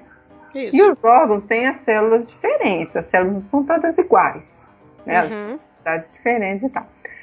Como houve contaminação, você pensa que você está estudando uma célula do fígado, mas você está estudando rila. Ah, sim, é verdade. Uhum. Ah, não, agora eu vou estudar córnea. É rila. Ah, Uhum. então vamos tentar agora no rim. É porque rila estava em todas as células. Então você não tinha resposta do órgão de interesse. Porque Sim. você só tinha a resposta de- dessa célula. Uhum. Só que é como, quando ele anunciou isso foi num congresso, né, científico. Foi. Ele não foi bem recebido, né? Porque ninguém queria acreditar que aquilo ali era possível. É. E era, né? Uhum. Aí depois veio gente falando que assim, essa célula se dividiu tanto que já é outra espécie. Ah, foi mesmo. foi mesmo. Ah, infelizmente isso não foi pra frente. É. Ah, bem complicado. Mas enfim, depois aí isso também exigiu, né, da comunidade científica um cuidado maior para lidar com essas células, né? Sim. Então hoje, para a cultura celular tem um cuidado muito maior para evitar essa contaminação. Ó, a própria manutenção das células, né? Sim, Aqui, vamos aproveitar que a gente está então nessa vibe de explicações mais biológicas e aí vamos falar então da questão da patente, biopirataria, dos medicamentos. Então, aí é uma. É até um pouco do que ela discute né, no final do livro. Uhum. Porque, assim, voltando lá no caso do, do Baço, né, do moço, ele não pôde patentear para não atrasar a pesquisa. Porém, né, hoje já tem alguns genes que são patenteados. Ela até conta o caso de uma senhora que patenteou o gene de uma doença dos filhos. Então, todo mundo que quiser fazer pesquisa com esse gene tem que informar, tem que né, É. pagar pelos direitos e tal. E era isso que eles não queriam. Mas tem laboratórios que detêm patentes. Então, o que eles não queriam que acontecesse, acabou acontecendo. Acontece. É. É, porque no caso do o câncer de có, ó, câncer de ovário e câncer de mama, aquele BCR1, acho que é BCR que chama. Hum. É, Tem um laboratório que detém a patente. São os, os mais comuns. Então, se você quiser fazer um diagnóstico, você tem que pagar tipo 3 mil dólares. Ah, tá. Nossa. Uhum. Isso para você testar. Eu acho que foi o que a Angelina fez. Angelina Jolie? É, ela não fez, né? Ah, tá. E ela Fez tá- ela. Então. Mas é só um laboratório que faz. E aí, se outros laboratórios começam a fazer é, pesquisa, aí eles entram na justiça, param o estudo. Então, assim, o que eles queriam, o que eles queriam evitar, né, que era exatamente isso, que era o interesse econômico, né, barrar o Uhum. progresso da ciência, acabou acontecendo, só que na mão do laboratório e não na mão das pessoas. O, o que eu acho, assim, bem ruim, né? É, e aí, por falando em patente, tem essa questão aí que você lembrou do. Aqui no Brasil, da hepatite. Ah, sim. É, que aconteceu aqui semana passada, né? O, o laboratório americano, né, que produzia um medicamento para hepatite C, acho que ele pediu a patente, né, no, esqueci o nome do órgão nacional, é INPE, né, que chama? INPE, que é o Instituto Nacional de Propriedade Intelectual. Então, ele concedeu a patente para a empresa norte-americana para produção e comercialização do remédio para hepatite C. A Fiocruz, ela teria condições de produzir um medicamento genérico que sairia assim, anos luz mais barato. Porém, não pode mais, né? Porque agora é só a, essa empresa norte-americana. Então, um tratamento nacional assim, com genérico que sairia em torno de 5 mil, agora é 84 mil reais. Nossa, que absurdo, é. É, é um crime, né? E assim, o que eles questionam é que o medicamento não, não é nenhuma coisa assim inovadora, sabe? Ah, tá. Ainda é tem isso. Mas assim, ele não entra assim, nos critérios para você pedir patente. Assim, é uma, uma novidade, uma coisa que não é óbvia para um técnico produzir. Enfim, são outros interesses, né? Que estão por trás disso, né? Nunca é, o bem comum, né? Aparentemente. Sim, simplesmente porque eles podem fazer, então, para fazer mais dinheiro, eles farão, né? Sim, é o poder econômico que vai barrando. E aí, assim, o que eu fiquei questionando é assim, que eles discutem que as pessoas. Tem um, um médico que ela entrevista, né? Que, que ele fala que as pessoas tinham que ter obrigação de doar os tecidos para pesquisa, para produção do conhecimento. Aí você pensa assim, é, de que, a quem pertence o meu genoma, sabe? A quem pertence É. as células? A gente fala minha, então é minha, né? Mas assim, eu, eu às vezes eu penso até que isso é tipo da humanidade, sabe? Porque eu não existo sozinha. Uhum. Meu genoma não existe sozinho, assim, por ele, sabe? Mas aí, por Sim. exemplo, então vão produzir conhecimento. Para quem é esse conhecimento? Porque se eu quiser ler um artigo desse, eu preciso pagar uns 40 dólares, É, exatamente. não é? E isso é pior ainda para o hemisfério sul, né? A Índia, onde mais onde o uso é maior de Sci-Hub, não é?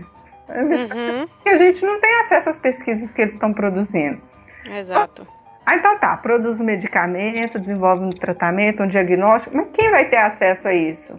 Porque pode muito bem acontecer. Eu doar as minhas células e eu não ter acesso a nada disso. Porque se eu tiver hepatite C, por exemplo, eu vou ter 84 mil para tratar? E aqui, trocando em miúdos, é o que aconteceu com a família dela. Sim. Ela não doou e nada do que foi feito ali chegou nada pra eles, assim. Então hoje a gente ainda tem esse processo, né? Só que, né, assim, é, ué. Eles não podiam fazer nenhum check-up. Exatamente. Nada. E e uma coisa que aconteceu também foi que, por exemplo, sei lá, não sei se era exame admissional que eles faziam, eu sei que eles guardavam tecidos, guardavam amostras e tal. E aí, em casos assim, de operários entrando na justiça, e aí eles, eles alegam assim, pelo, pelo. Não sei, alguma doença, assim, já previsto, sabe? Você lembra disso no livro? É algo assim que eles usam, por exemplo, o genoma da pessoa para justificar que aquele problema que ele tem agora não é uma, uma causa trabalhista. Então, então ah, assim, abre tá. discriminação genética. Eu nem Sim. sei se eu tô Ah, é certo. Entendeu? Então aí veio uma lei pedindo sigilo para isso, que você não pode fazer isso. Porque o que aconteceu também com o caso da família, eles sequenciaram e divulgaram, né? Os É, genes então. das células Hiller, que eram também os genes da família, né? Então expõe a família. E Uhum. aí, às vezes, a pessoa deixa de ser contratada porque ela tem um gene que, ó, esse aqui vai dar câncer de mama. Ó, esse aqui já tá propenso. É, lá no, Aí acaba que lá no futuro. gera uma lá no fu- discriminação mesmo. Lá no futuro a gente vai ter que pagar o tratamento dessas pessoas, então já não vamos nem contratar. Isso. Ou então ela vai adoecer e não vai produzir, vai ficar entrando de licença. É, é a lógica do capitalismo, na verdade, por trás disso tudo aí, né? Assim, Uhum. a produção de, de todo o conhecimento, mas destinado para quem, né? Assim, é o que você falou, para ler um artigo tem que pagar 40 dólares. Então, Ah, então não é simplesmente conhecimento, né? É. E aí, assim, uma coisa que eu acho interessante da, da gente falar é o caso de que essas pesquisas que eles faziam, esses testes, né? Eles foram feitos também, assim, em larga escala durante a Segunda Guerra, né? Sim. E aí, depois, quando terminou a guerra, que esses arquivos vieram à tona, o, o- houve o julgamento dos criminosos de guerra e tal. E aí eles criaram, então, o Código de Nuremberg. Você tá lembrado Isso. desse ponto? Sim. É de 47, né? É que eles vão legislar justamente sobre essas questões ligadas ao uso da medicina, né? Porque os nazistas fizeram aqueles experimentos todos medonhos lá. Empre- As indústrias farmacêuticas tiveram um salto gigantesco nessa época, né? Uhum. Aí, assim, eu acho que no código, na verdade, ele determinou alguns princípios que hoje parecem óbvios, né? Só que na época não era, mas mesmo assim eles ainda foram violados, né? Então, Sim. assim, um deles, né? O teste só pode ser feito com voluntários. Primeiro você tem que testar com seres humanos e depois você vai testar em animais. Ó, primeiro em animais e depois você. É. E se uma pessoa for prejudicada, vocês têm que interromper. Não, e o básico, você tem que deixar a pessoa ciente do que, que ela está Sim. sendo testada, né? Assim, que parece tão óbvio para nós, mas eu acho que ela fala isso no início do filme, ó, do livro, o jeito que você fala, né? Que assim, você não não deixa bem claro o que é que está sendo feito. Não, às vezes é, é porque é proposital, né? Uhum. E às vezes porque a pessoa usa os termos técnicos que o outro não entende, né? Então não tem Sim. muita preocupação mesmo em ser claro, né? É, exatamente. É, essa questão da, de cobaias humanas mesmo, a gente vai voltar lá mais na frente. Mas eu acho que é um, é, não tem como né, a gente estar tá falando desse livro e não falar sobre isso, porque é, depois passa pela questão dos presidiários, que ela também comenta, Sim. que eles começaram a se voluntariar é, para fazer, é, como é que fala? Para doar sangue, para fazer testes. Nossa, essa parte também é muito triste, porque vira uma indústria, né? Assim, porque é barato. Você está fazendo é. dinheiro, porque você está publicando artigos, está vendendo remédio, você está fazendo um monte de coisa às custas dessas pessoas que o sistema já já não quer saber mais, né? Assim, que eram os presidiários. É, eu nem diria assim, voluntariar exatamente, sabe? Porque teve é, então, até um, um estudo que eles contrataram prostitutas, ah, não sei se era com sífilis, com AIDS, com uma doença assim, para fazer a pesquisa com os presos, sabe? Assim, Nossa, sério? Sério? Nos Estados Unidos? Uhum, eles contrataram prostitutos para os presos, para eles contraírem as doenças. Nossa, que horror. Aham. Uhum. Assim, é muito, é muita ruindade, assim. Nossa, que horror. É aquela coisa, até onde essas pessoas levam a ciência porque já desumanizou completamente a pessoa, né? Sim. Assim, aquilo ali não é mais um indivíduo, aquilo ali é uma cobaia mesmo, né? Nossa, é. coisa horrível. Mas no próprio livro conta casos também de, de prisioneiro que tinha, não sei se leucemia, aí eles injetaram as células RILA no prisioneiro. Ah, sim. Aí a mídia já solta, vacina contra o câncer. É, isso mesmo. Nossa, mas assim, hoje a gente vê, gente, é óbvio que não ia dar certo, né? É. Mas é bem complicado, não? Mas foi o, como é que fala? Foi o furor na época. Todo mundo queria estudar, todo mundo queria escrever seu artigo, Sim, todo mundo queria inovar, aparecer na televisão. É. é. então foi um furor mesmo. É, eu acho que a gente pode ir falando agora do próprio livro, assim, a feitura do livro, que elas começaram a viajar juntas para ir visitar esses arquivos, né? Assim, coletando enquanto ela ia escrevendo. E a Débora, coitada, assim, sofrendo essas doenças que ela também tinha muitas, né? E tinha uns surtos, né? Às vezes é. parava de confiar na Rebeca, às vezes confiava, né? Assim, então teve tem essa relação, essa aproximação entre as duas que vai acontecendo durante essas viagens, né? Tem aquele cara muito simpático do John Hopkins que dá o um quadro para ela. É, um pesquisador mais novo, né? Isso. E aí foi muito assim. Esse é um ponto legal também, porque ele é o único que fica assim: nossa, os filhos dela? Não, mas eu quero conhecer eles, nossa, é. por favor, né? E aí eles vão lá no hospital, aí ele mostra as células para eles no microscópio, né? Mostra com. É microscópio é de fluorescência, né? Isso, Lindo. exatamente. Essa então, assim, eu também achei bem legal. Mas assim, eu, eu lembro a inocência do Zacarias, assim, ah, mas se a célula da minha mãe, por que, que ela não é preta? É, então, minha mãe era preta, por que, que a célula dela também não é, né? É. Mas aí eu acho que tem esse, assim. Porque aí ela vai constru conseguindo construir, assim, esse retrato da mãe dela, ela vai entendendo um pouco mais, né? E pro Zacarias também é importante, né? Os dois eram mais jovens, foram os que mais sofreram na mão é. da madrasta e a ausência é, da mãe. Acho que eles não tinham a referência da mãe, né? É, tadinhos. E aí eu acho que essa parte é interessante. E aí eles começam a querer organizar um, uma conferência, né, assim, para falar sobre a Henrietta e tudo. E aí tem o 11 de setembro, né, que é bem em Washington que estava sendo organizado. Você lembra dessa parte? Lembro. E aí tem uma coisa que a gente passou por cima, mas que eu vou voltar, que é uma coisa que ela fala que é um pouco de superstição. Eles são todos evangélicos, né? Mas fica. Eles têm essa coisa da superstição, assim, mexeu com a minha mãe, pode, é. ó, então ela vai pra cima de você e tudo. Não falamos dos mortos, né? E aí a Débora fica muito inquieta com essa, essa coisa, né? Nossa, ia ter a conferência e aí tem um setembro, aí tudo aquilo que aconteceu depois, né? É, tem um editor que queria que tirasse a vida da família do livro, e aí ele sofre é. acidente de carro. Então tem as várias coisas que vai acontecer que ela fala, tá vendo? É a minha mãe. Não é. mexe com ela não, que ela vem pra cima de você, né? Então tem essas questões assim, que é próprio da Débora, né? Assim. É, que é a forma que ela encontrou, né, de lidar, assim, porque a Débora também tem muitas doenças, né? Sim. Tinha mania de perseguição, problema de pressão, diabetes, né? É tomava um monte de remédio. Eu acho que às vezes tinha até remédio que ela não precisava tomar e ela tomava. Ficava sem dormir, né? O neto que tinha que vigiar, né? Ela tinha. É, é ela parece que era bem. Assim, no livro, ela fica bem retratada, assim, como que ela era, assim, confusa, né? É, tadinha. É, fiquei com dó também. Mas eu acho assim, é, a gente reconhece o esforço dela de ir atrás assim da mãe, assim, ela tentando acompanhar. Depois ela se propõe a voltar a estudar. Você lembra dessa parte também? Para ser assistente de enfermear, enfermagem, né? Então assim tem é a busca dela pela mãe fez com que ela fosse se interessando por esses assuntos, ficava lendo os prontuários, livros de biologia, né, assim, a maneira dela. Sim, e assim, a vida também foi muito sofrida, né? Ela não teve muito amparo, assim, porque ela casou com o pastor. Foi, sim. Que se batia nela, né? Eles brigavam. É, também. Trabalhava não sei quantos empregos, aí deixa os meninos aqui, volta correndo para dar janta e volta pro trabalho. Assim, ela era muito trabalhadora.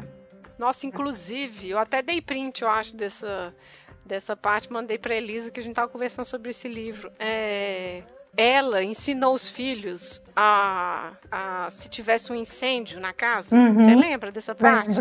O que, que eles tinham que fazer? Tadinhos, eles deviam ter 5, 3 anos. É. Assim, o que, que eles tinham que fazer se por acaso alguma coisa começasse a pegar fogo? Porque ela trabalhava em três empregos.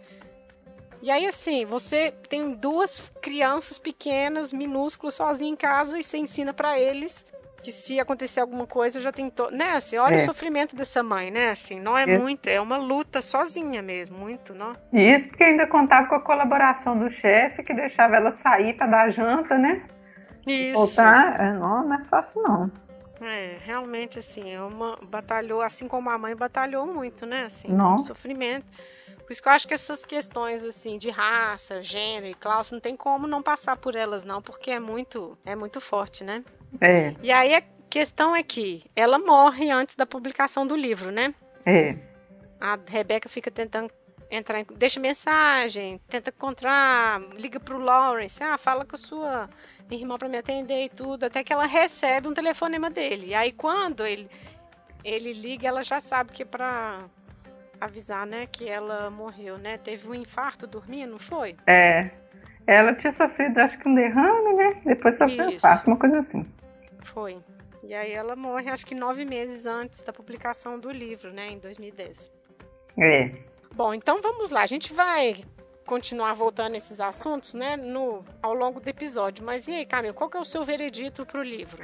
Olha, eu gostei muito, da, é, tanto pela história em si, quanto pelo debate, sabe, de bioética, né, em torno da propriedade de tecidos biológicos. Achei a escrita uhum. muito gostosa, Assim, eu acho que você lê numa sentada, pelo menos pra mim, assim, sabe? É um livro muito, muito bom de ler, assim. Eu gostei.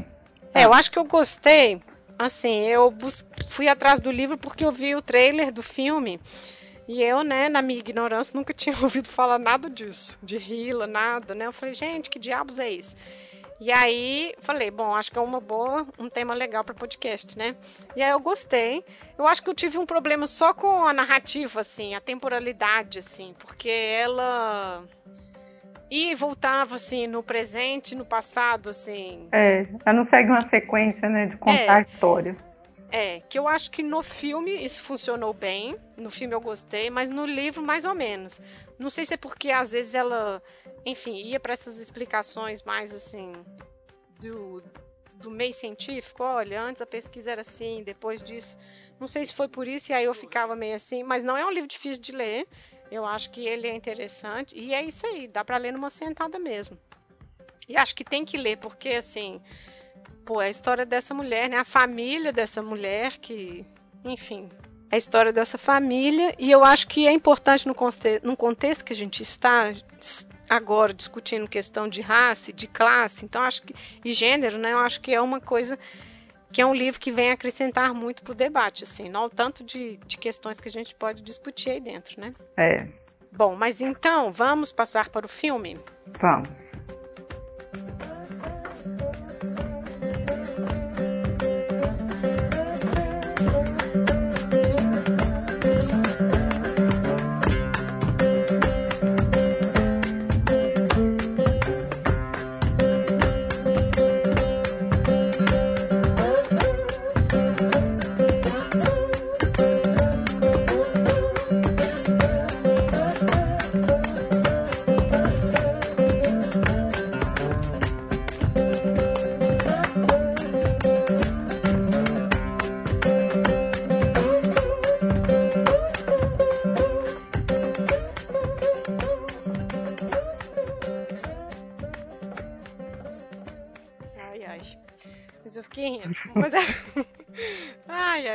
Engraçado. Gente, nós estamos rindo aqui é só porque essa parte do braço, que era o baço, né? Vocês veem como a pessoa entende muito de biologia. Mas eu que eu fiquei é, chocada. Eu fiquei chocada, mas ao mesmo tempo, depois eu fiquei pensando, eu falei assim, olha, a gente vai no dentista e extrai um dente, ou, né, assim, as pessoas fazem cirurgia, extraem um pedaço de uma coisa, e aí, o que, um que, que, que, é. acontece com isso? Né? Aí que eu fiquei pensando, e aí te saiu do seu corpo não é seu mais, né? Assim, vai pro lixo. Alguém vai pegar no lixo, gente, coisa horrível. Não, aí que eu fiquei, eu nunca tinha pensado nessas coisas. Eu também não, mas ela falou um negócio que é verdade. Se você deixou lá, você abandonou, entendeu? Então não é seu mais. Nossa, é, mas assim, muito esquisito, porque foi seu, é uma, foi uma parte do seu corpo, né? Assim, é, eu não sei. É. é estranho lidar com isso. É, é bem estranho. É. Bom, então vamos lá. Falando do filme, é um filme de 2017, né? Produção da HBO. E aí a Débora é a Oprah Winfrey, né? E aí o, o título é o mesmo, A Vida Imortal, de Henrietta Lacks. E, bom, vamos falar bem resumido do filme? Ah, assim, o filme ele é baseado no livro. Ele segue mais ou menos o, na verdade, ele não segue né, uma ordem cronológica, como você falou no livro, é. né, do seu veredito do livro, que ele não segue exatamente uma linearidade, né? Uhum. Mas eu acho que ele representa bem essas questões da família. É. Né, o dilema da família, o papel de cada um, e não fica tão centrado nas células, né, nos avanços da ciência. Eu acho que o filme ele pega muito mais a questão familiar. É, e acho não que. Se é, e eu acho que ele é bom por isso, porque eu acho que o livro tem essa proposta. Assim, uhum. de falar dela, desta mulher, dessa esposa, dessa mãe, e o que aconteceu com eles, né? Mas assim, é claro que ela vai fazendo, falando também dos progressos possíveis por causa das células. Mas assim, ele é, acho que essa questão da temporalidade ficou bom porque cola as memórias justamente com os momentos de crise da Débora, porque aí a partir das memórias dela, né, assim, chega no presente, nas, enfim, nas questões, na documentação que eles foram descobrindo, né, à medida que, ia, que ela ia escrevendo o livro, né. Eu acho que isso é uma coisa legal do filme. Assim, é, ele fica, se você lê o livro antes, ele fica parecendo corrido demais. Eu, eu também tive essa impressão, assim, que nossa. parece corrido. Assim, pelo, no livro, eu pensava assim, nossa, mas a Débora é muito confusa, uhum. muito confusa. E para mim o filme foi assim. Exatamente a cabeça da Débora. Ah, tá. Sabe? Uma coisa atrás da outra. E assim, eu, eu entendo que tinha muita informação, por exemplo, sobre as células, que no filme não, não teria espaço. Uhum. Então eles colocam uma cena, puf, que para mim veio carregada de informação numa cena só. Entende? Que aí não, não foi. Eu vi, não, mas não explicou direito. Aí quando você vê, já tá lá na. Nossa, eu achei uma. Ah, ah não é ruim, mas assim, eu achei muito confuso. Entendi. Talvez porque eu tenha lido, né? Eu acho que quem não leu, às vezes não vai. É, não vai importar porque não vai saber a quantidade de outras coisas, sabe? Uhum. Que não foram trabalhadas no filme. É. Mas aí pra mim foi assim, meio truncado, sabe? Uhum. Uma coisa atrás da outra, sem muita liga. É, e acho que assim. É interessante porque, igual você falou, essa confusão da Débora mostra ela muito acelerada, assim, essa fúria mesmo de saber. Acho que isso foi uma coisa legal da, da Oprah mesmo, assim. Ela, achei Sim. legal a representação dela, assim, essa fúria de saber o que é a mãe. Claro, imagina, assim, né? Todo mundo tá falando de sua mãe e você não sabe nada, É, né? Sobre É, ela. eu também acho que ela foi muito bem representada. É, e aí, assim, todo bem confusa, tem as crises e tudo, mas é interessante, assim. Já a Rebeca, eu não sei, puseram ela muito. Muito naive, né? Isso, assim, Você é. também não. É Com a muito... carinha rindo toda hora. Isso. Ai, que que tava me dando aqui. Exato, eu não sei porque se ela é assim, sabe? Se essa pessoa é assim na vida, mas puseram ela tudo rindo e assim, eu falei, gente, mas esse não é um momento de rir. É, essa é uma angústia séria que ela tá sentindo ali, Sim. sabe? Assim. E assim, parecia que ela tava sem graça o tempo todo, né? Ela Sim. não tomava as rédeas. Ah, não- eu não gostei muito, não. É, apesar de que tem um momento de que a Débora vai pra cima pra agredir ela, que é aí que é o momento Sim. que ela explode. Tem isso no livro É, também, que é um tem. episódio mesmo. Ah, achei que não tinha sangue nessas veias aí, do tipo, você aceita tudo calada, né, e tal. Mas não sei, achei ela muito trabalho pesado, né? Um trabalho ruim, assim, revirando esse passado todo e ela sempre, não sei se quiseram amenizar a coisa, mas não, não- Mas eu acho que, que ela em si, ela já, ela, para ela trabalhar com, com a Débora, por exemplo, ela já teria que ir já mais passiva. sim, é, né? Ela não poderia ser muito decisiva com a Débora, senão não ia conseguir. É. Nem com a família. Por quê? Olha, eu tô querendo entrevistar vocês. Ah, então primeiro você vai conversar com o Lauro e ver se ele te aprova. Isso. Né? Então já tem isso. Então ela realmente ela tinha que já vir assim, mais tranquila, né? Mais retaguarda, mas aí eu fico pensando que no filme não, não achei muito bom, não. É. É, e tem outra coisa também que é essa questão, assim, que ela frisa muito no livro, a Rebeca, e no filme também. Que ela não tem dinheiro, né? Ela é freelance, tá Uhum. fazendo tudo, pagando do bolso.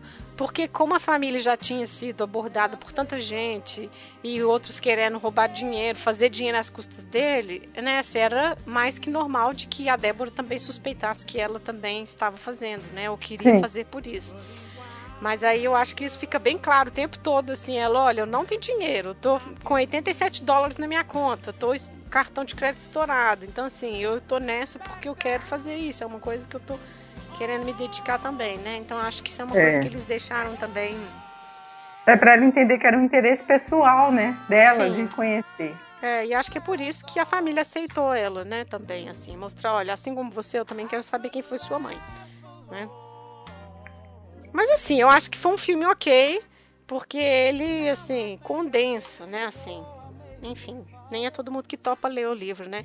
Mas eu acho que ele Não. condensa pra quem tem interesse, É. assim, Pra conhecer a história, né? isso.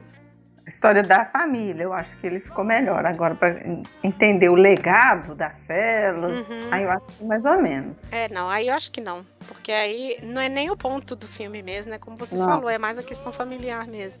Aí eu acho que o livro é interessante pra isso, porque ele vai explicar isso mesmo, né? Assim, esses avanços todos, né? Sim. E até mesmo da conduta médica, Uhum. que no, que no filme não aborda muito, né?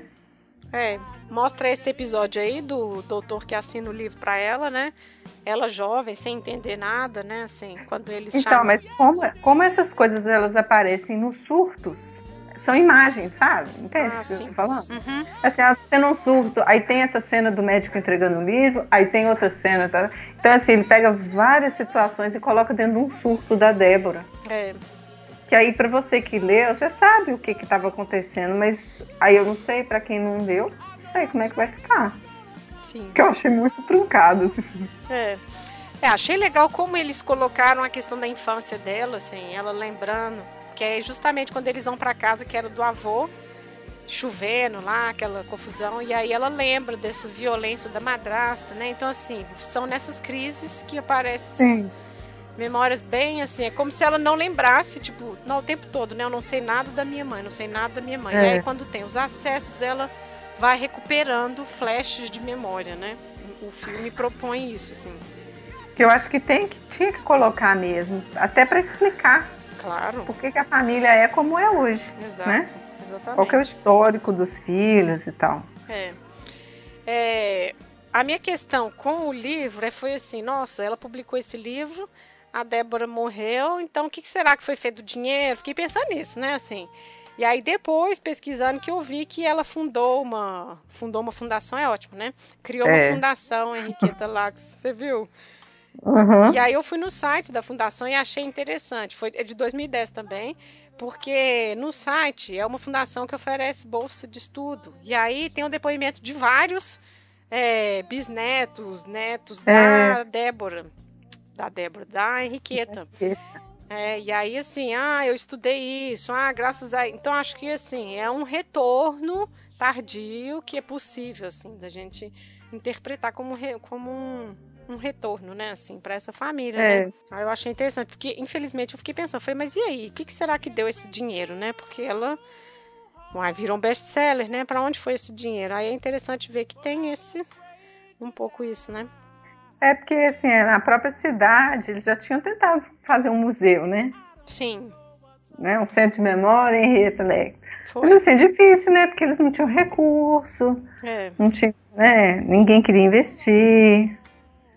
E aí eu acho que foi importante o trabalho da, da Rebeca. É, acho que sim. Bom, então, gente, a gente parece que a gente tá falando correndo, né? Mas é porque a gente tem um monte de outras indicações para fazer e aí dentro dessas indicações vão continuar aparecendo essas questões, né?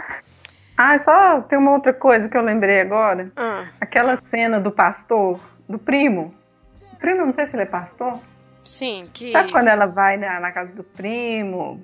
Uhum. Tipo, no estado de surto, Sim. assim, ele faz uma oração e tal. Então, no livro, eu achei a cena bonita, sabe? Sim. Mas no filme, eu falei, gente, mas que confusão. é, eu acho. Eu achei que no filme perdeu muito, assim, na É. emoção ali, sabe? É porque ela tá tendo surto e ele. Ah, ele faz como um, tipo um culto, né? Assim, pra ela, Sim. olha, Deus tá agindo na sua vida, Deus tá querendo, ó, Deus tá falando através de mim, divida esse peso com ela, divida esse peso dessas células com ela e tudo.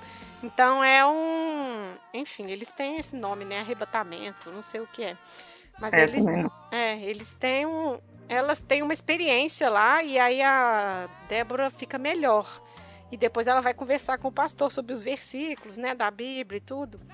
No livro, realmente, assim, é uma coisa interessante, tanto que ela escolheu colocar na narrativa, né? É, Ela não deixou de fora do livro. Mas aí no filme acontece assim, como se fosse uma coisa corriqueira. Nossa, ela tá tendo um ataque aqui, deixa eu acalmar ela, né?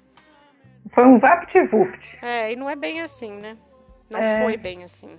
Eu acho que é isso, Linda. Então vamos para as indicações? Vamos.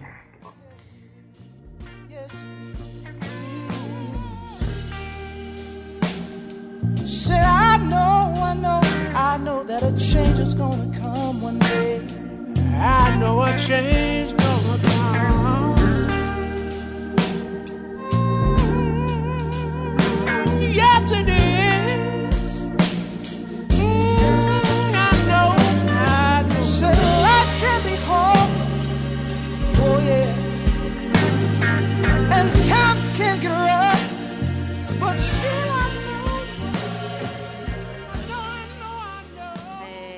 Bom, então vamos lá. É, a gente vai passar para a parte de indicações, então, do nosso podcast. E aí, antes de passar para elas, eu queria até falar que boa parte dessas indicações foi a Elisa, Elisa Toledo, amiga minha. Vocês já conhecem ela provavelmente. Ela esteve aqui no podcast também quando a gente foi falar da Chimamanda e o livro delas, é, Sejamos Todos Feministas e para educar crianças feministas, né? E aí a Elisa já conhecem ela, ela está no doutorado agora, ela estuda psicocirurgia, toma os prontuários do Juqueri, no interior de São Paulo. E aí, né, eu fui assuntar com ela esses assuntos, então agradecer ela aí pelas indicações. Coitada, tá agarrada com a tese e ainda assim arrumou um tempinho para poder ajudar. Então vamos lá. O primeiro, a Camila já falou dele, que é o documentário da BBC, que é sobre a Henrietta mesmo, é The Way of All Flesh. E aí ele é de 97. Nós fui assistir aquela imagem de anos 90, socorro. É, o ruim é isso. O som é ruim, É. né? Mas para quem interessar, ele tá no YouTube, né? De boa também. E aí, assim, se você já leu o livro, viu o filme, a narrativa é a mesma, assim, não tem muito. Inclusive as mesmas informações, fala desse advogado canastrão que apareceu, as primeiras consultas dela, John Hopkins. Então, assim, mais ou menos os mesmos elementos, que inclusive é o primeiro documentário que se faz a respeito, é. né? Da, das células e da Henrietta, né? Mas ele entrevista familiares também, né? É, a diferença maior que eu acho em relação ao filme é que o documentário ele é mais técnico. Uhum. O que não tem no filme é, tem no documentário, porque aí ele fala das células mesmo. Isso. Tanto que tem entrevista com a família, mas muito mais com outros cientistas do que com a família. É, com os próprios médicos, né, assim, que trabalharam, Sim. né, no caso dela, né, eles participam. É. A família tem uma participação pequena, né? É. Inclusive, essa moça que a gente falou do sanduíche, né? A Mary, é. Ela aparece, né, no documentário e ela reproduz, conta, né, a cena e tudo. O Patilo aparece também, né? Essa equipe médica aí vai aparecer, né? É. Eles falam também da contaminação, né? Os russos. Ah, é mesmo. Russo. É verdade, aparece até o cientista russo. Falando que ele recebe uma, uma malinha com as amostras, não é? Uma coisa assim? É. É isso mesmo. Tinha até esquecido, é verdade. É, depois o outro documentário que eu gostaria de indicar é de 2016, a ter 13 terceira emenda, Está no Netflix e é um documentário, acho que já é a segunda vez que eu indico aqui no nosso podcast também. Ele é excelente, porque é. ele vai falar de todo esse processo de criminalização dos negros, desde o fim da abolição dos Estados Unidos até hoje o sistema prisional ganha dinheiro, né, com os presos lá e como que a comunidade negra é o alvo, né, nesse sistema enfim, a indústria, como que ela ganha dinheiro com isso. É muito interessante, tem a participação da Angela Davis, outros pensadores também. E ele, é, ele é muito triste, mas ele é muito importante, é. né, assim. E veio bem naquele, nesse momento de, do movimento de Black Lives Matter, né, que teve aqueles, enfim, não acho nem que é um surto, mas é que começaram a denunciar muito a atitude dos policiais, né, com a população negra nos Estados Unidos. As pessoas filmam. É, eu acho agora. que é importante nesse documentário é que ele mostra como que o sistema prisional é importante para a geração de dinheiro, né, para eles. Sim. Uhum. Para as indústrias e tal. Então parece que é construída exatamente para isso, para manter sempre aquela mão de obra super barata. Sim. É, e as da grandes empresas que ganham dinheiro com isso, né? Victoria's Secret, né? Assim, todo grandes marcas que usam, né, destas pessoas, né? Eu acho que ele é ótimo, a trilha sonora dele é muito legal também. Eu acho que ele é bom para o momento. Um outro que também está no Netflix é sobre uma escritora ótima, a Maya Angelou, e ainda resisto. É de 2016 também. Conta a história dela desde a infância. E assim, eu me lembrei muito porque eu assisti, assisti recentemente. Mas é essa questão assim da violência doméstica, as crianças uh, não são abandonadas pelos pais, mas assim, os pais têm que trabalhar em quatro, três empregos, e aí aquela vida difícil, né? Todas as dificuldades, os empregos que ela teve. Até quando ela, né, assim, propuseram ela que escrevesse livros sobre a vida dela, né? E aí é uma trilogia. E aí o primeiro a gente indica lá embaixo, né? Depois quando a gente for falar de, de livros também. Também tá no Netflix e ele é muito bonito também. Ela foi convidada a ler no na posse do Obama, né? Quando. Acho que foi na posse dele mesmo. Porque ele, o Clinton, enfim, é um clássico, né? O, o livro dela, e aí ela foi. Enfim, foi. Teve esse reconhecimento, né? Acho que também tem um pouco a ver. É, um outro filme que tem muito a ver com essa discussão da indústria farmacêutica, cobaia e tudo, é o Jardineiro Fiel. Esse eu imagino que a maioria já deve ter visto. O, ele é inspirado no livro, que é de 2002, mas o filme é de 2005, direção do Fernando Meirelles. E aí tem o Ralph Fiennes, a Rachel Weisz, e ela, inclusive, ganhou vários prêmios, como atriz coadjuvante, Oscar, BAFTA, um monte de coisa. Mas, assim, resumidamente, ele é baseado, assim, vagamente baseado em fatos reais, na história de um diplomata britânico no Quênia, em Nairobi, que a esposa dele, ativista, ela é encontrada morta. E aí acusam enfim, o, um amigo dela, médico, que trabalhava junto com ela, mas esse cara começa a investigar. E aí, nessa investigação que ele faz, ele descobre que ela estava investigando um escândalo na África de empresas que estavam fazendo testes com pessoas e é, eles fingiam que estavam ajudando a prevenir a AIDS, mas na verdade eles estavam testando medicamentos contra a Uhum. tuberculose e os efeitos colaterais que estavam é, acontecendo, eles estavam sendo acobertados, né? E ela descobre isso, eles matam ela. O filme é tristésimo também, mas ele é muito bom e acho que ele tem tudo a ver com o que a gente discutiu aqui ao longo desse episódio, né? Um, que a gente está na África. Dois, que essas empresas estão lá fazendo testes até hoje, disfarçado de outros, de outros É, mais, é, na frente a gente até tem que falar sobre isso, né? Sobre a declaração de Helsinki. Pode falar. É porque além do. Depois do Código de Nuremberg, em 64, eles fizeram a declaração de Helsinki que lista os direitos do sujeito de pesquisa. Então aqui você já nem chama mais as pessoas que participam né, das pesquisas como cobaia, Uhum. são sujeitos de pesquisa. Então, nessa declaração, ela assim, é uma declaração que vale para todos os continentes, mas ela é polêmica em dois pontos. Um deles é que fala que os pacientes devem ser divididos em dois grupos. Um grupo vai ser tratado com o medicamento teste e o outro com o melhor método da atualidade. Nossa. Hum. O melhor. E aí o segundo que, que gera um problema é que os dois grupos precisam receber, né, depois que acaba, os dois precisam receber o melhor método da atualidade. Uhum. Então, como muitas empresas optam por fazer esses testes em outros países, como por exemplo na África, na Índia, Isso.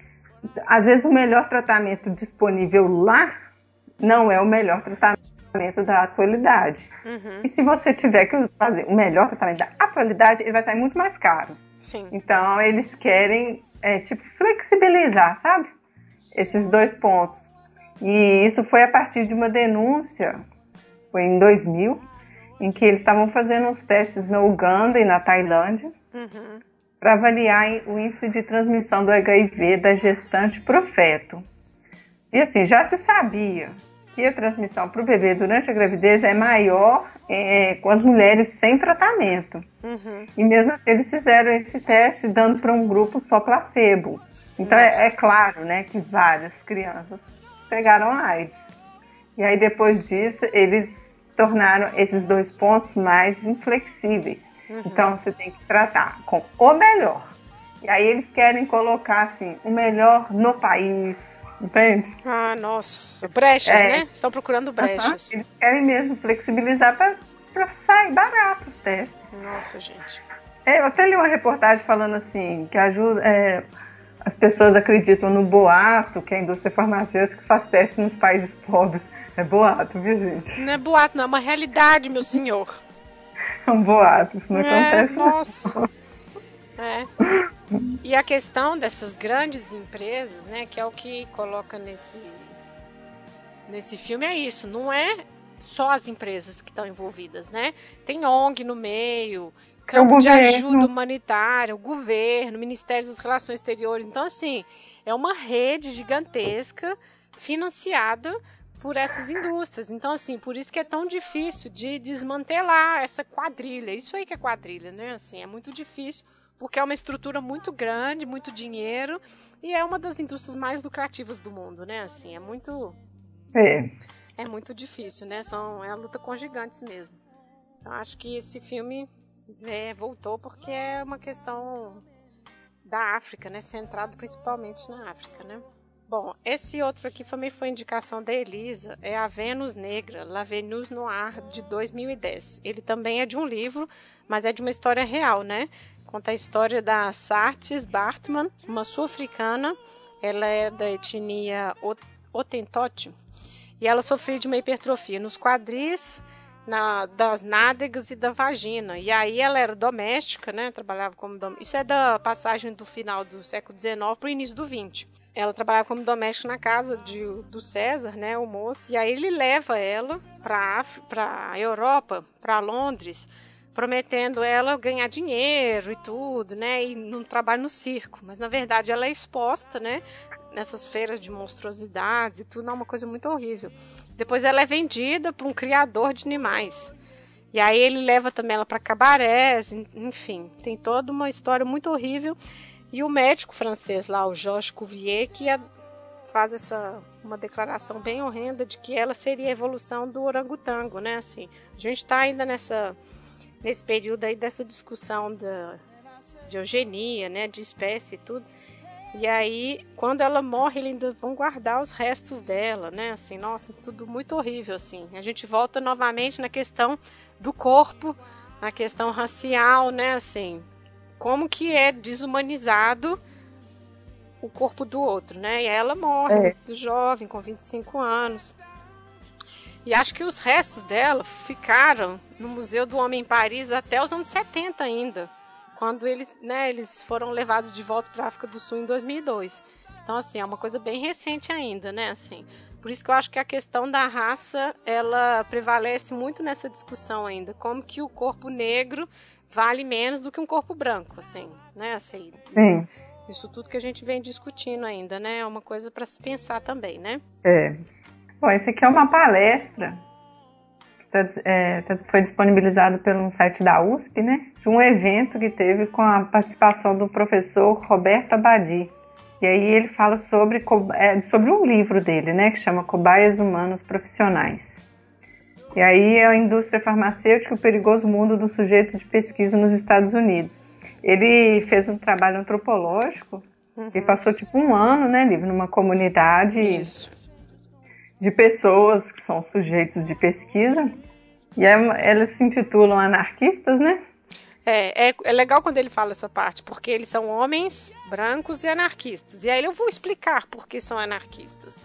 Mas aí ele fala porque é pessoas que compreendem o seu lugar, assim, que eles estão ali na sociedade, vão fazer pequenos trabalhos, né? Assim, eles não têm trabalhos por mais, mas eles é, de alguma maneira entendem o que, que eles estão fazendo. Tipo assim, a gente é cobaia, né? Assim, eles não estão é. tão enganados, né? Aí ele, por isso que ele um pouco reforça essa questão deles serem anar anarquistas. É, tipo assim, que eles sabem que eles estão sendo usados, isso, né? Isso, exatamente. Eles, eles mesmos se colocam assim, como se fossem uma prostituição, né? Em vários momentos ele fala isso, assim. Eles se colocam como eu estou Sim. me vendendo. Sim. Né? Então, essas pessoas elas participam dos testes de laboratório de fase 1 profissionalmente. Uhum. O que, que é o, a fase 1 desses testes? É quando você vai testar um medicamento pela primeira vez no ser humano. Uhum. Então, você vai testar a segurança. Então, já foi testado em rato, já foi testado no animal. Agora, vamos ver se no ser humano ele é seguro. Para daí Sim. ele ir para a fase 2, quando você vai testar em doentes. Uhum. Então, aqui são todas pessoas saudáveis que estão testando substâncias que estão sendo usadas pela primeira vez nos seres humanos. Isso. Então, assim, ele coloca que existem algumas regras do tipo, você pode participar de 6 a 10 vezes por ano, mas tem que dar um intervalo de 30 dias.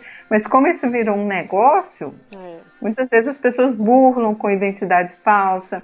A, a, própria indústria finge que não sabe que existe né, essas irregularidades, porque as pessoas querem ganhar dinheiro com isso. Né? Então, ele fala que você pode ganhar tipo 20 mil dólares por ano, que seria um equivalente a um emprego de pouca qualificação nos Estados Unidos. E que não é um dinheiro ruim. É, ele compara com o emprego do McDonald's, né? Que é pouco é, remunerado, não é, é pouco qualificado, mas que é um trabalho que, na verdade, é isso, é um trabalho entediante, que você não tem que fazer nada, você tem que ficar lá sentado, você tem que tomar uma injeção, você tem que ficar sentado esperando acontecer, né? Ele fala disso. É. E o que eu achei interessante, primeiro, foi a questão de ele ser da área de antropologia médica, porque aí já é um olhar totalmente diferente. Né? O fato dele olhar para esse pessoal como indivíduos, né? E aí ele fala de um que até virou amigo dele, assim, que eles burlam as leis, né? Assim, você tem que dar esse espaço de 30 dias, mas, gente, você está ganhando dinheiro e a empresa oferece tanto dinheiro, uhum. que essas pessoas vão fazer. E aí ele fala como que fica a validade dos testes, porque aí você está sob efeito de um, vem o outro, então aí vai interferir no próximo, aí na outra semana você já está fazendo outro, que assim, a própria lógica capitalista faz a coisa assim... Dá errado. Exato, exatamente. Faz a coisa errada.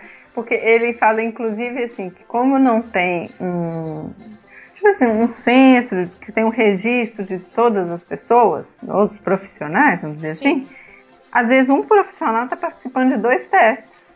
É, exatamente. Mas na hora da entrevista ele fala não para tudo. Ah, tem doença tá na sua família? Não. É. Ah, você já Não, não, não, não. Por quê? Porque ele quer entrar na pesquisa, porque ele quer ganhar aquele dinheiro ali. E, aí é. ele, ele explica também como que isso surgiu, né? Porque de início eles usavam os prisioneiros, né? Isso. Que era muito melhor, porque além de barato, você tinha um certo controle, é. né? Do que, que eles estão comendo, que eles não saem dali, quem são essas pessoas e tal. Uhum. Mas aí, como isso passou a ser questionado, a indústria foi forçada a procurar novas fontes de sujeito para essas pesquisas. E aí acabaram encontrando estudantes, desempregados que se tornaram dependentes dessa fonte de renda. É. E aí criou então uma nova categoria profissional. É, exatamente. Eu acho que interessante ele falar também que o que as empresas pagam mais são os antidepressivos, né? Porque, é os psicotrópicos. É, porque são os mais que perigosos. ninguém quer fazer. É, é o mexe com sua mente, são os mais perigosos. E que eles vão aumentando o preço, né? Assim, quando não aparece cobaias, né, entre aspas, os sujeitos, é. é os sujeitos de teste. Sujeitos não... de pesquisa. Sujeitos de pesquisa. Quando não aparecem esses caras, eles vão aumentando mais o preço. E aí, eu, assim, para mim eu falei, nossa, dependente de quem assistir isso aqui, vai chamar esse cara de comunista.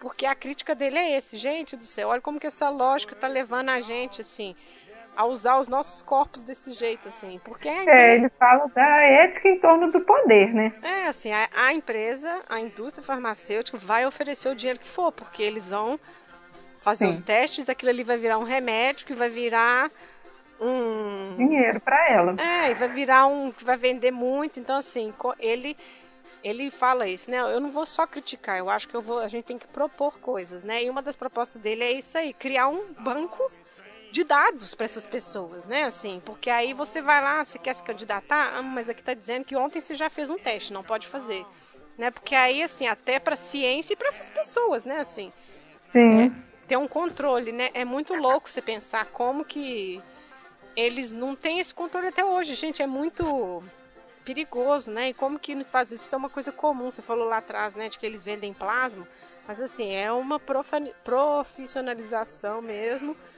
da, dessa de você despo, despersonificar o corpo, né? Assim. É, Olivia, o próprio Zacaria, que a gente não comentou, mas ele foi sujeito de pesquisa ah, algumas é vezes para ter onde dormir, para ter o que comer, ele... para comprar um outro óculos, Isso, não é? Porque exato. assim, ele estava na rua, ele não tinha para onde ir. Ah, vou participar da pesquisa, porque aí lá pelo menos eu vou ganhar a janta e vou dormir. É isso mesmo, é verdade. Né? E aí me lembra que, por exemplo, o Código de Nuremberg que fala que todo mundo tem que ser voluntário, né? E aí entra uma coerência, que é um voluntário que é pago. Uhum. Então, para não falar que está sendo pago, ah, o dinheiro é uma, é uma, recompensa pelo seu tempo, pelo seu esforço, que é uma forma bonita de dizer, né? Que é. você está pagando para usar seu corpo.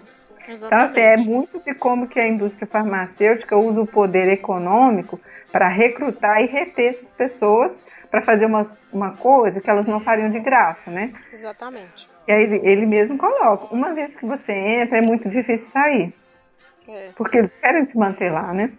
Não, e eles vão te oferecer mais dinheiro, né? É um mercado, né? É realmente assim, a mercantilização mesmo do seu corpo, né? E você lembra a parte que ele fala da nessa parte dos psicotrópicos que um, uma pessoa que participa falou para ele que não gosta porque mexe com a mente e que existe a possibilidade da indústria criar uma doença porque Sim. eles podem alterar a sua interpretação daquilo, pode alterar eles podem alterar dizer que seu humor está alterado, por exemplo. É esse que, cara exemplo, que ele falou pressão, que virou amigo dele. É, porque a pressão alta, você mede, está alta. Uhum. Né? Uma febre, você mede, está alta. Mas a sua percepção, né, o seu humor, eles podem inventar. Eles podem criar a interpretação que eles querem. Sim. Difícil. É, exatamente. É esse cara que ele falou que virou amigo dele, que ele viaja aos Estados Unidos fazendo teste, né, esse cara? É, é tipo 20 anos, né, que o cara é por... É, exatamente. Muito louco, né? Meu Deus do céu. É. E assim, Lívia, o vídeo, ele é uma palestra, mas é uma mesa redonda, né? Então depois tem Isso, colocação de quatro pesquisadores, né? isso. É, eu acho que vale a pena assistir. Ele é muito engraçado porque ele fala português e aí ele começa lendo. Não, mas isso aqui tá muito chato. Deixa eu tentar falar, né? Assim, é. Ele tem. Você vê essa ânsia dele assim, olha, eu tô falando dos Estados Unidos, mas a gente pode pensar isso aqui no Brasil também, né? Como que é, é feito aqui, qualquer legislação brasileira, né? Assim. E aí um dos caras da mesa fala que a legislação brasileira não permite, né, pagar Não, é. é, o pagamento de sujeitos de pesquisa no Pesquisa. Brasil. É, mas eu acho que aqui no Brasil até não tem essa de fase 1. Não tem? Eu acho que acho que não tem não, Lívia. Eu acho. Posso estar enganada, mas eu acho que não tem. Eu acho que aqui é a fase 2. Que aí você vai testar um, um- com um doente, sabe? Entendi. Mas eu posso estar errado, mas eu acho que não tem. Uhum. Mas de qualquer maneira aqui não pode pagar. Sim, é. né? Então aí é aquela coisa, você vai no médico, tem uma doença, olha, você quer participar? Nós a gente está testando uma vacina nova. Uhum. Tem um medicamento em teste, você quer fazer parte? Eu entendo que assim, às vezes a pessoa está desesperada mesmo e ela vai aceitar, ou então ela já está Sim. desenganada, sabe? Olha, tudo que tentou não deu certo, você quer tentar esse outro, novo? Uhum. Mas o, é importante considerar que está na fase 2, então já foi testado, né, no rato, já foi testado na fase 1, um, mas assim, ainda assim é um teste, né? Sim. Que é o, que é o problema, que é- você lembra do fosfetanolamina? Ai, a gente falou que ia falar sobre isso, aproveite. É, assim, as pessoas devem estar lembrando, porque foi bem recente, né? Uhum. Então, um químico da USP sintetizou uma molécula que ela existe naturalmente no corpo, mas segundo ele, a que ele sintetizou tem alguma coisa diferente lá que eu não lembro o que, que é, que tem, confere propriedades anti-câncer. Então ele fala que ó, a fosfetanolamina está aí à disposição para quem quiser curar o câncer. Quando você fala isso para as pessoas que estão sofrendo com a doença, é complicado, né? Porque você já mexe assim, numa fragilidade, a pessoa já está Dá esperança, né? é, numa condição. Exato. E assim, você trata o câncer como se o câncer fosse a mesma doença para todo mundo. Uhum. Né? E cada câncer é um câncer. Só o câncer de mama, você vai ver a variedade de, de tipos. Dentro de cada tipo tem os subtipos. E é por isso que um tratamento funciona para um, não funciona para o outro. Sim. E aí ele tem uma molécula que funciona para todos, né? Uhum. E aí o que, que aconteceu? Com o clamor popular, os políticos, o Congresso, eles se aproveitaram disso. Eu acho que uns se aproveitaram e outros foram de ignorância mesmo. E teve aquela mobilização toda para autorizar a distribuição dessas cápsulas independente do registro sanitário. Uhum. E foi uma decisão que contrariou o Ministério da Ciência e Tecnologia, o Ministério da Saúde, a Sociedade Brasileira de Pesquisa. Por quê? Pulou as etapas, né? Que tem a fase pré-clínica, depois tem as fases clínicas de- desses testes, né, que a gente falou. Uhum. E aí acaba que assim, você vai encontrar pessoas falando que estão curadas porque tomaram, e você vai encontrar também resultados super decepcionantes, né? Inclusive de avaliação das cápsulas, que falavam, ah, tem 500 miligramas, aí tinha cápsula com 300, tinha cápsula com 400. Quando faz um teste de pureza, sabe, não estão puras, não são padronizadas. Os testes com rato foram assim, injeção intraperitoneal e aí para as pessoas já é, é via oral. Então assim, não tem um padrão, não tem uma pesquisa e assim, é complicado porque você mobiliza as pessoas É. que não, que não conhecem, sabe, essas etapas, elas não têm o conhecimento para questionar uma pesquisa, sabe? Sim. Porque aqui, ó, mas aqui tá falando que funciona. Só que quando você vai ver o método, o método tá equivocado. Então, como que você acredita no resultado feito, sabe, de um trabalho que foi feito de forma equivocada? Mas, né, Lívia, hoje em dia você não precisa estudar, não é verdade? Você pode ser dono da sua própria verdade. Pode Ah, contradizer só a professor ler de biologia. um- Você pode ler uns textos aí na internet e, e decidir o que, o que, que é, né? Você Aí é, acabou que eu, eu acho que agora acabou um pouco o furor dessa fosfetanolamina. Porque eu acho que assim, ela tem esse potencial. Se tem, vamos pesquisar, entende? Mas tem que cumprir essas etapas, É sim. né? É. É, agora só para finalizar com essa coisa dos, dos sujeitos de pesquisa, tem uma série quentinha aí que também saiu no Netflix que é o Maniac, que é sobre isso também. São dois Não personagens. consegui assistir ainda. Nossa, pois eu fiquei viciada e ah, já até acabei. é muito interessante. Nossa, Mas tá no Netflix e é uma série do do cara que fez o Jane Eyre de 2011, Kerry Fukunaga. Nossa, eu gostei muito porque ele é muito bonitinho, mas ela entra aqui por causa disso. São dois personagens que vão se voluntariar cada um por causa de um objetivo bem particular. Eles vão se volun... não vão voluntariar, né? Eles vão ser pagos, né? Vão ser esses essas cobaias é profissionais no voluntário pago. isso, é. Nesses. Em experimentos lá, são três pílulas e tudo, mas eu nem vou comentar muito o que como, é muito recente, as pessoas vão assistir. Mas ele é bem É, interessante. eu assisti. É, então, eu assisti agora também esse final de semana, mas ele é bem interessante. É, bom, passando para livros, primeiro que eu gostaria de sugerir é o Raça, Classe e Gênero. Eu li ele ano passado no Leia Mulheres de Campinas. É um livro da Angela Davis, saiu aqui no Brasil pela Boitempo em 2016. E acho que ele cai como uma luva para essa discussão que a gente fez aqui, porque ele vai falar sobre essas interseccionalidades mesmo, que é raça, classe e gênero, que a gente viu passando, né, nessa discussão médica, dos cursos científicos, né, e como que isso é importante nessas nossas sociedades que foram construídas em cima de um discurso racista mesmo, né, e como que a gente tem que observar essas nuances da opressão, né, assim, que a gente comentou aí mais cedo, né, assim, a mulher é objetificada, a mulher negra é mais ainda, né, assim, então tem todas essas questões que a gente tem que ir pensando, né. Bom, um outro é o Underground Railroad, do Colson Whitehead, também saiu no Brasil em 2016. Ele ficou muito conhecido também porque ele foi fez parte do clube de leitura. A Oprah escolheu ele para o clube de leitura dela. O Obama acho que também indicou também para ler.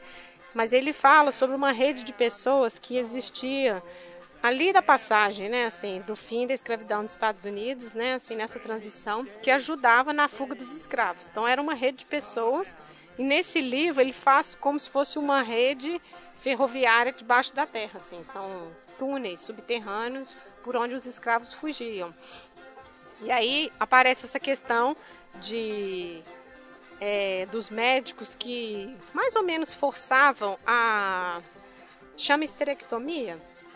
Tipo, É retirado do útero, é, então, é isso, exatamente. Então fala disso porque eles queriam realmente diminuir a comunidade afro-americana, né? Então passa por isso, os linchamentos, né? Então vai mostrando toda essa coisa assim que a comunidade negra sofreu nos Estados Unidos na pós, no, pós-abolição, né? Eu acho que ele é um livro legal também. Eu já falei da Maya Angelou lá em cima, e o primeiro da trilogia é Eu Sei Porque o Pássaro Canta na Gaiola. E ele é um livro muito legal também, muito bonito. Ela vai contando da infância dela, saiu também no aqui no Brasil recentemente. E é um clássico. É, eu indico O Imperador de Todos os Males, uma biografia do câncer, que é do Siddhartha Mukherjee. Não sei se é assim, né? Então foi lançado no Brasil em 2016 e é, o autor ele faz um histórico do câncer, apresentando os avanços do conhecimento médico, os aspectos culturais, sociais, políticos, ao longo de toda a história. Então ele vai lá na antiga Grécia e já começa a falar do que, que as pessoas já tratavam assim, do que seria um câncer, né? E ele inclusive ganhou um prêmio em 2011. E assim, não é um livro que é difícil de ler, porque é um livro para divulgação, né? Então é interessante para quem quiser saber mais sobre o câncer, né? O seu histórico, assim. É, porque a gente fica assim, é claro que aqui a gente colocou num- numa discussão médica muito ampla para todas as doenças, né? Mas assim, a questão da rila é o câncer. E hoje, assim, as famílias, ou alguém já teve, ou conhece alguém que teve, É. ou, ou vai Ou vai ter. Não, ou vai ter, eu sinto muito, gente. Não tem jeito, assim. É uma. É assim, é uma doença que é, é a mais democrática de todas as doenças, né? Não importa o dinheiro, a classe, ou, enfim, né? Assim, é uma doença democrática. Vai, che vai chegar ou chegou para todo mundo. É, tem também o lugar, o que é lugar de fala da Djamila Ribeiro, né, a filósofa, saiu em 2017. E aí ele, esse livro eu acho que ele é interessante para pensar essa questão assim dos lugares sociais das pessoas, né? Assim, quando a gente pensa na nossa sociedade patriarcal, de homem branco, heterossexual, né? O que que é a minoria, né? Quais os discursos que são legitimados, né? O que que é a norma e aquilo que está fora da norma, né? E pensando isso tudo dentro dessa estrutura de poder, né? Da nossa sociedade. É... Mas eu acho que é um livro interessante e ele também está sendo muito discutido no, nos Leias Mulheres aí, em todo o Brasil. E uma coisa interessante que ela pontua, eu acho que é isso, que é essa questão do lugar de fala, para não confundir com representatividade. Porque, assim, as pessoas brancas têm que pensar sobre o racismo também, porque elas foram beneficiadas de uma, uma sociedade que foi construída em cima do racismo, né? Pode pensar uhum. Estados Unidos, a gente pode pensar a Europa, pode pensar o mundo todo, né, com a escravidão. Mas aí eu acho que é importante para a gente ter essa postura ética, né, assim, para desnaturalizar coisas que a gente acha que é comum e na verdade são coisas que foram construídas, né, ao longo do tempo, né. Então eu acho que é uma coisa, é um livro também, né, que pode ser, pode ser indicado. É, tem um artigo também, esse também foi Elisa que indicou, que é a cobaia africana, de um camaronês, e ele é um apanhado de dados justamente sobre aquela questão que a gente estava lá atrás falando no Jardineiro Fiel, sobre como a indústria farmacêutica fez e ainda faz vários experimentos no continente africano, e que é engraçado assim que isso não é notícia, né, de jornal, não. Assim, né, assim, tem um tem uma outra pessoa que tenta falar e aí ela é calada e tudo, mas assim, como que ele, essas indústrias estão lá? Mas porque mexe exatamente com quem, né? Tá lá nos, com os africanos, né? Sim. Vai fazer de cobaia, é, sei lá, o europeu, vai fazer isso lá. Aí Suecos. é um escândalo. Como saiu outro dia a notícia, né? Que os alemães ficaram chocados porque fizeram um experimento com a. É, aí eles ficam chocados. Quando ela na África, ninguém fica nem sabendo o que está acontecendo, porque nem sai de lá. Exatamente. E aí, quando você falou lá do teste das prostitutas no presídio, nesse aqui, nesse artigo, ele também fala de um, lá na África, que eles foram sugeriram que elas se voluntariassem nesses testes de AIDS, mas e aí, quando aconteceu tudo, elas tinham que procurar o sistema público. Nossa, Gente, assim, ainda, é. Ou, é assim, é muito, é muito cruel, é pérfido mesmo, né? É. E aí fala da violação do, dos direitos humanos, enfim, é um artigo interessante também, está em francês, mas está disponível, né? Quem se interessar. Bom, depois também tem uma entrevista e essa aqui a Elise indicou porque é da orientadora dela, a Ilana Lowe, lá da França. E ela, o artigo está no Cielo, é uma entrevista, chama Gênero nas Ciências Biomédicas. E aí é interessante porque ela é bióloga, ela é historiadora da ciência, ela é feminista, diretora de pesquisa lá no Instituto de la Santé et de la Recherche Médicale.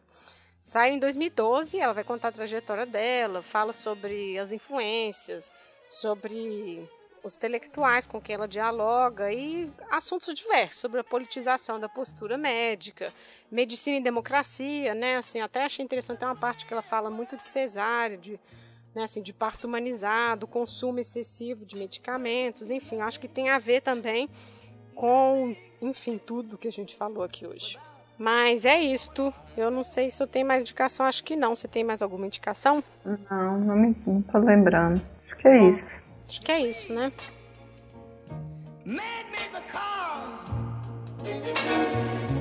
to take us over the road. Made the train to carry the heavy load. Made the electric light to take us out of the dark. Made the boat for the water, like Noah made the ark. Gente, a gente está caminhando para o final do nosso episódio e eu comentei aqui sobre o artigo, né, das, das cobaias na África e eu esqueci de um detalhe que é uma coisa que a gente depois conversou também, que é como existe tanto, né, esse acesso da indústria farmacêutica no continente, nas comunidades, muitas pessoas estão parando de tomar medicação, estão parando de tomar vacina, então existe, estão voltando para as medicinas tradicionais, então tem um forte movimento contra a vacinação. E assim, a gente fica pensando como confiar nessa indústria mesmo. E aí eu me lembrei dessa onda no Ocidente também dos pais que não estão vacinando as crianças, né? Assim, são contextos diferentes, É. né? Que a gente está comentando, mas eu fiquei pensando no caso dessas pessoas lá, né? Ele fala de da Nigéria, fala de acho que Uganda também, que as pessoas estão se recusando a ter acesso aos remédios e estão procurando a medicina tradicional, porque não confiam mais, estão vendo os horrores que eles estão fazendo lá, né? Eu acho que a condição lá ainda é pior porque a saúde é mais precária. Uhum.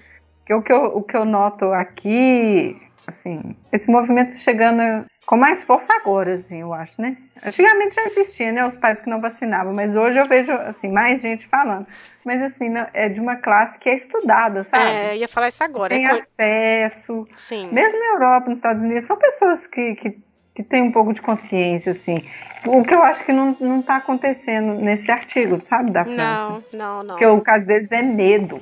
Exato. Porque eles estão traumatizados com o É. que já aconteceu, o que é diferente desse movimento anti-vacina. É, lá no, eu vi Né? que Que chega, chegou aqui no Brasil, pelo menos, né? É, eu tinha visto que nos Estados Unidos, porque eles têm essa coisa de desconfiar de tudo, mas que aí começou o movimento das escolas não aceitarem as crianças. Vocês não vão medicar seus filhos, então seus filhos não vão vir para a escola. Né? Porque imagina os surtos de epidemia que poderiam acontecer de uma Sim, simples gripe, né? sim. assim. Então, realmente é isso aí. É um pouco mais questão de classe mesmo. São pessoas mais. Sim, o sarampo vo- voltando agora. Isso, exatamente. Só que Nossa. assim, aí o que eu, o que eu, eu gosto de ressaltar é que assim, os casos de sarampo, eles aconteceram assim, principalmente no norte, né? Que eles lá eles estão com uma preocupação muito grande porque tá chegando o venezuelano que também não foi vacinado, né? Uhum, Só que assim, a vacinação é responsabilidade do Estado. sim.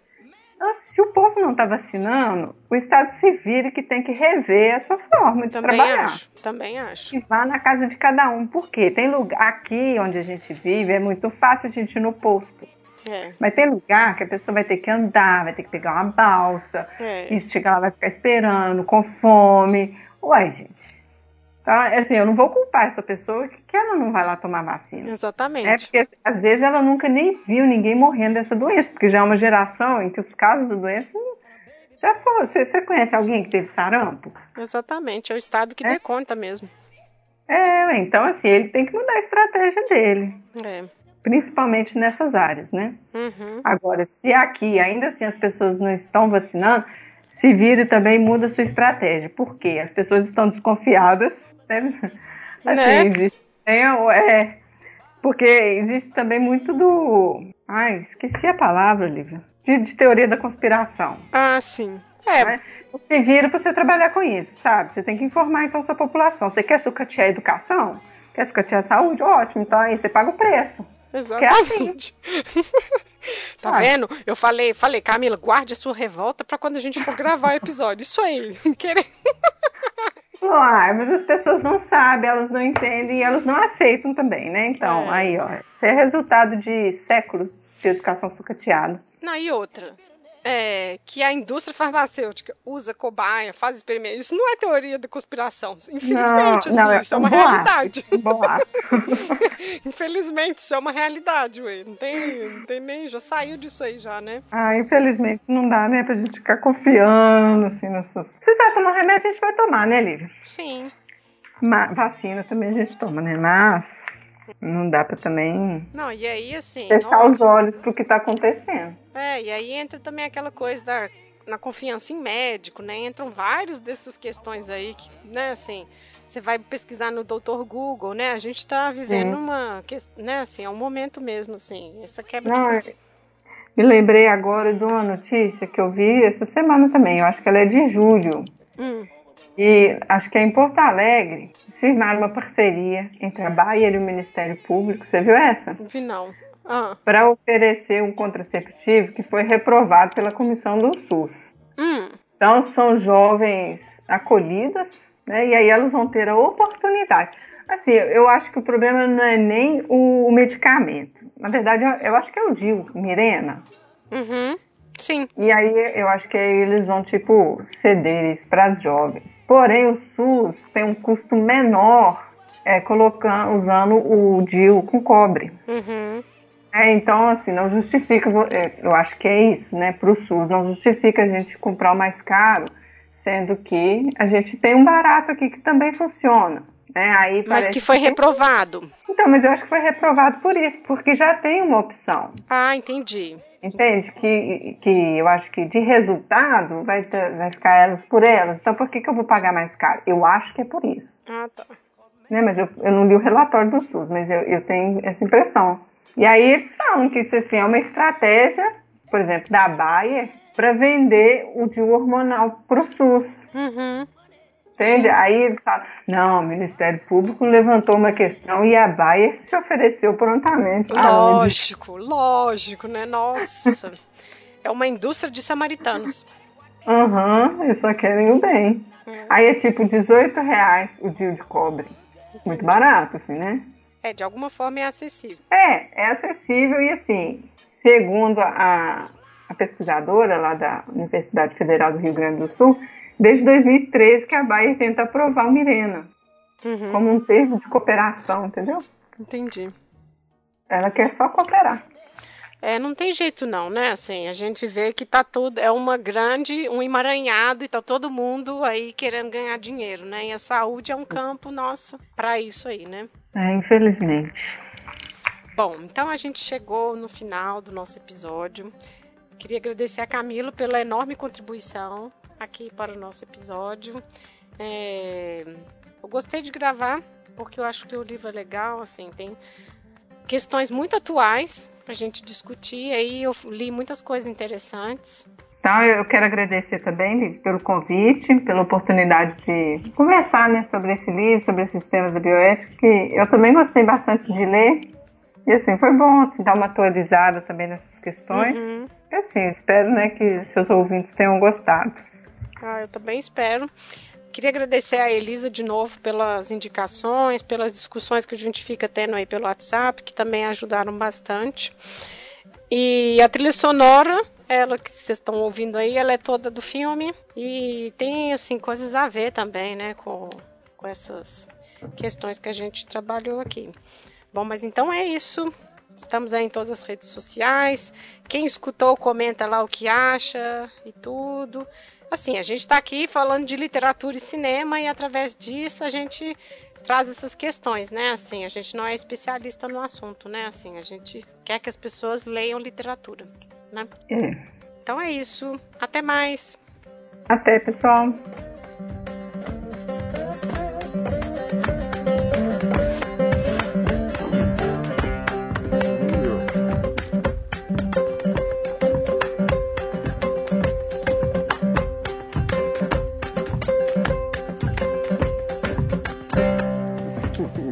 Cool, Calvin.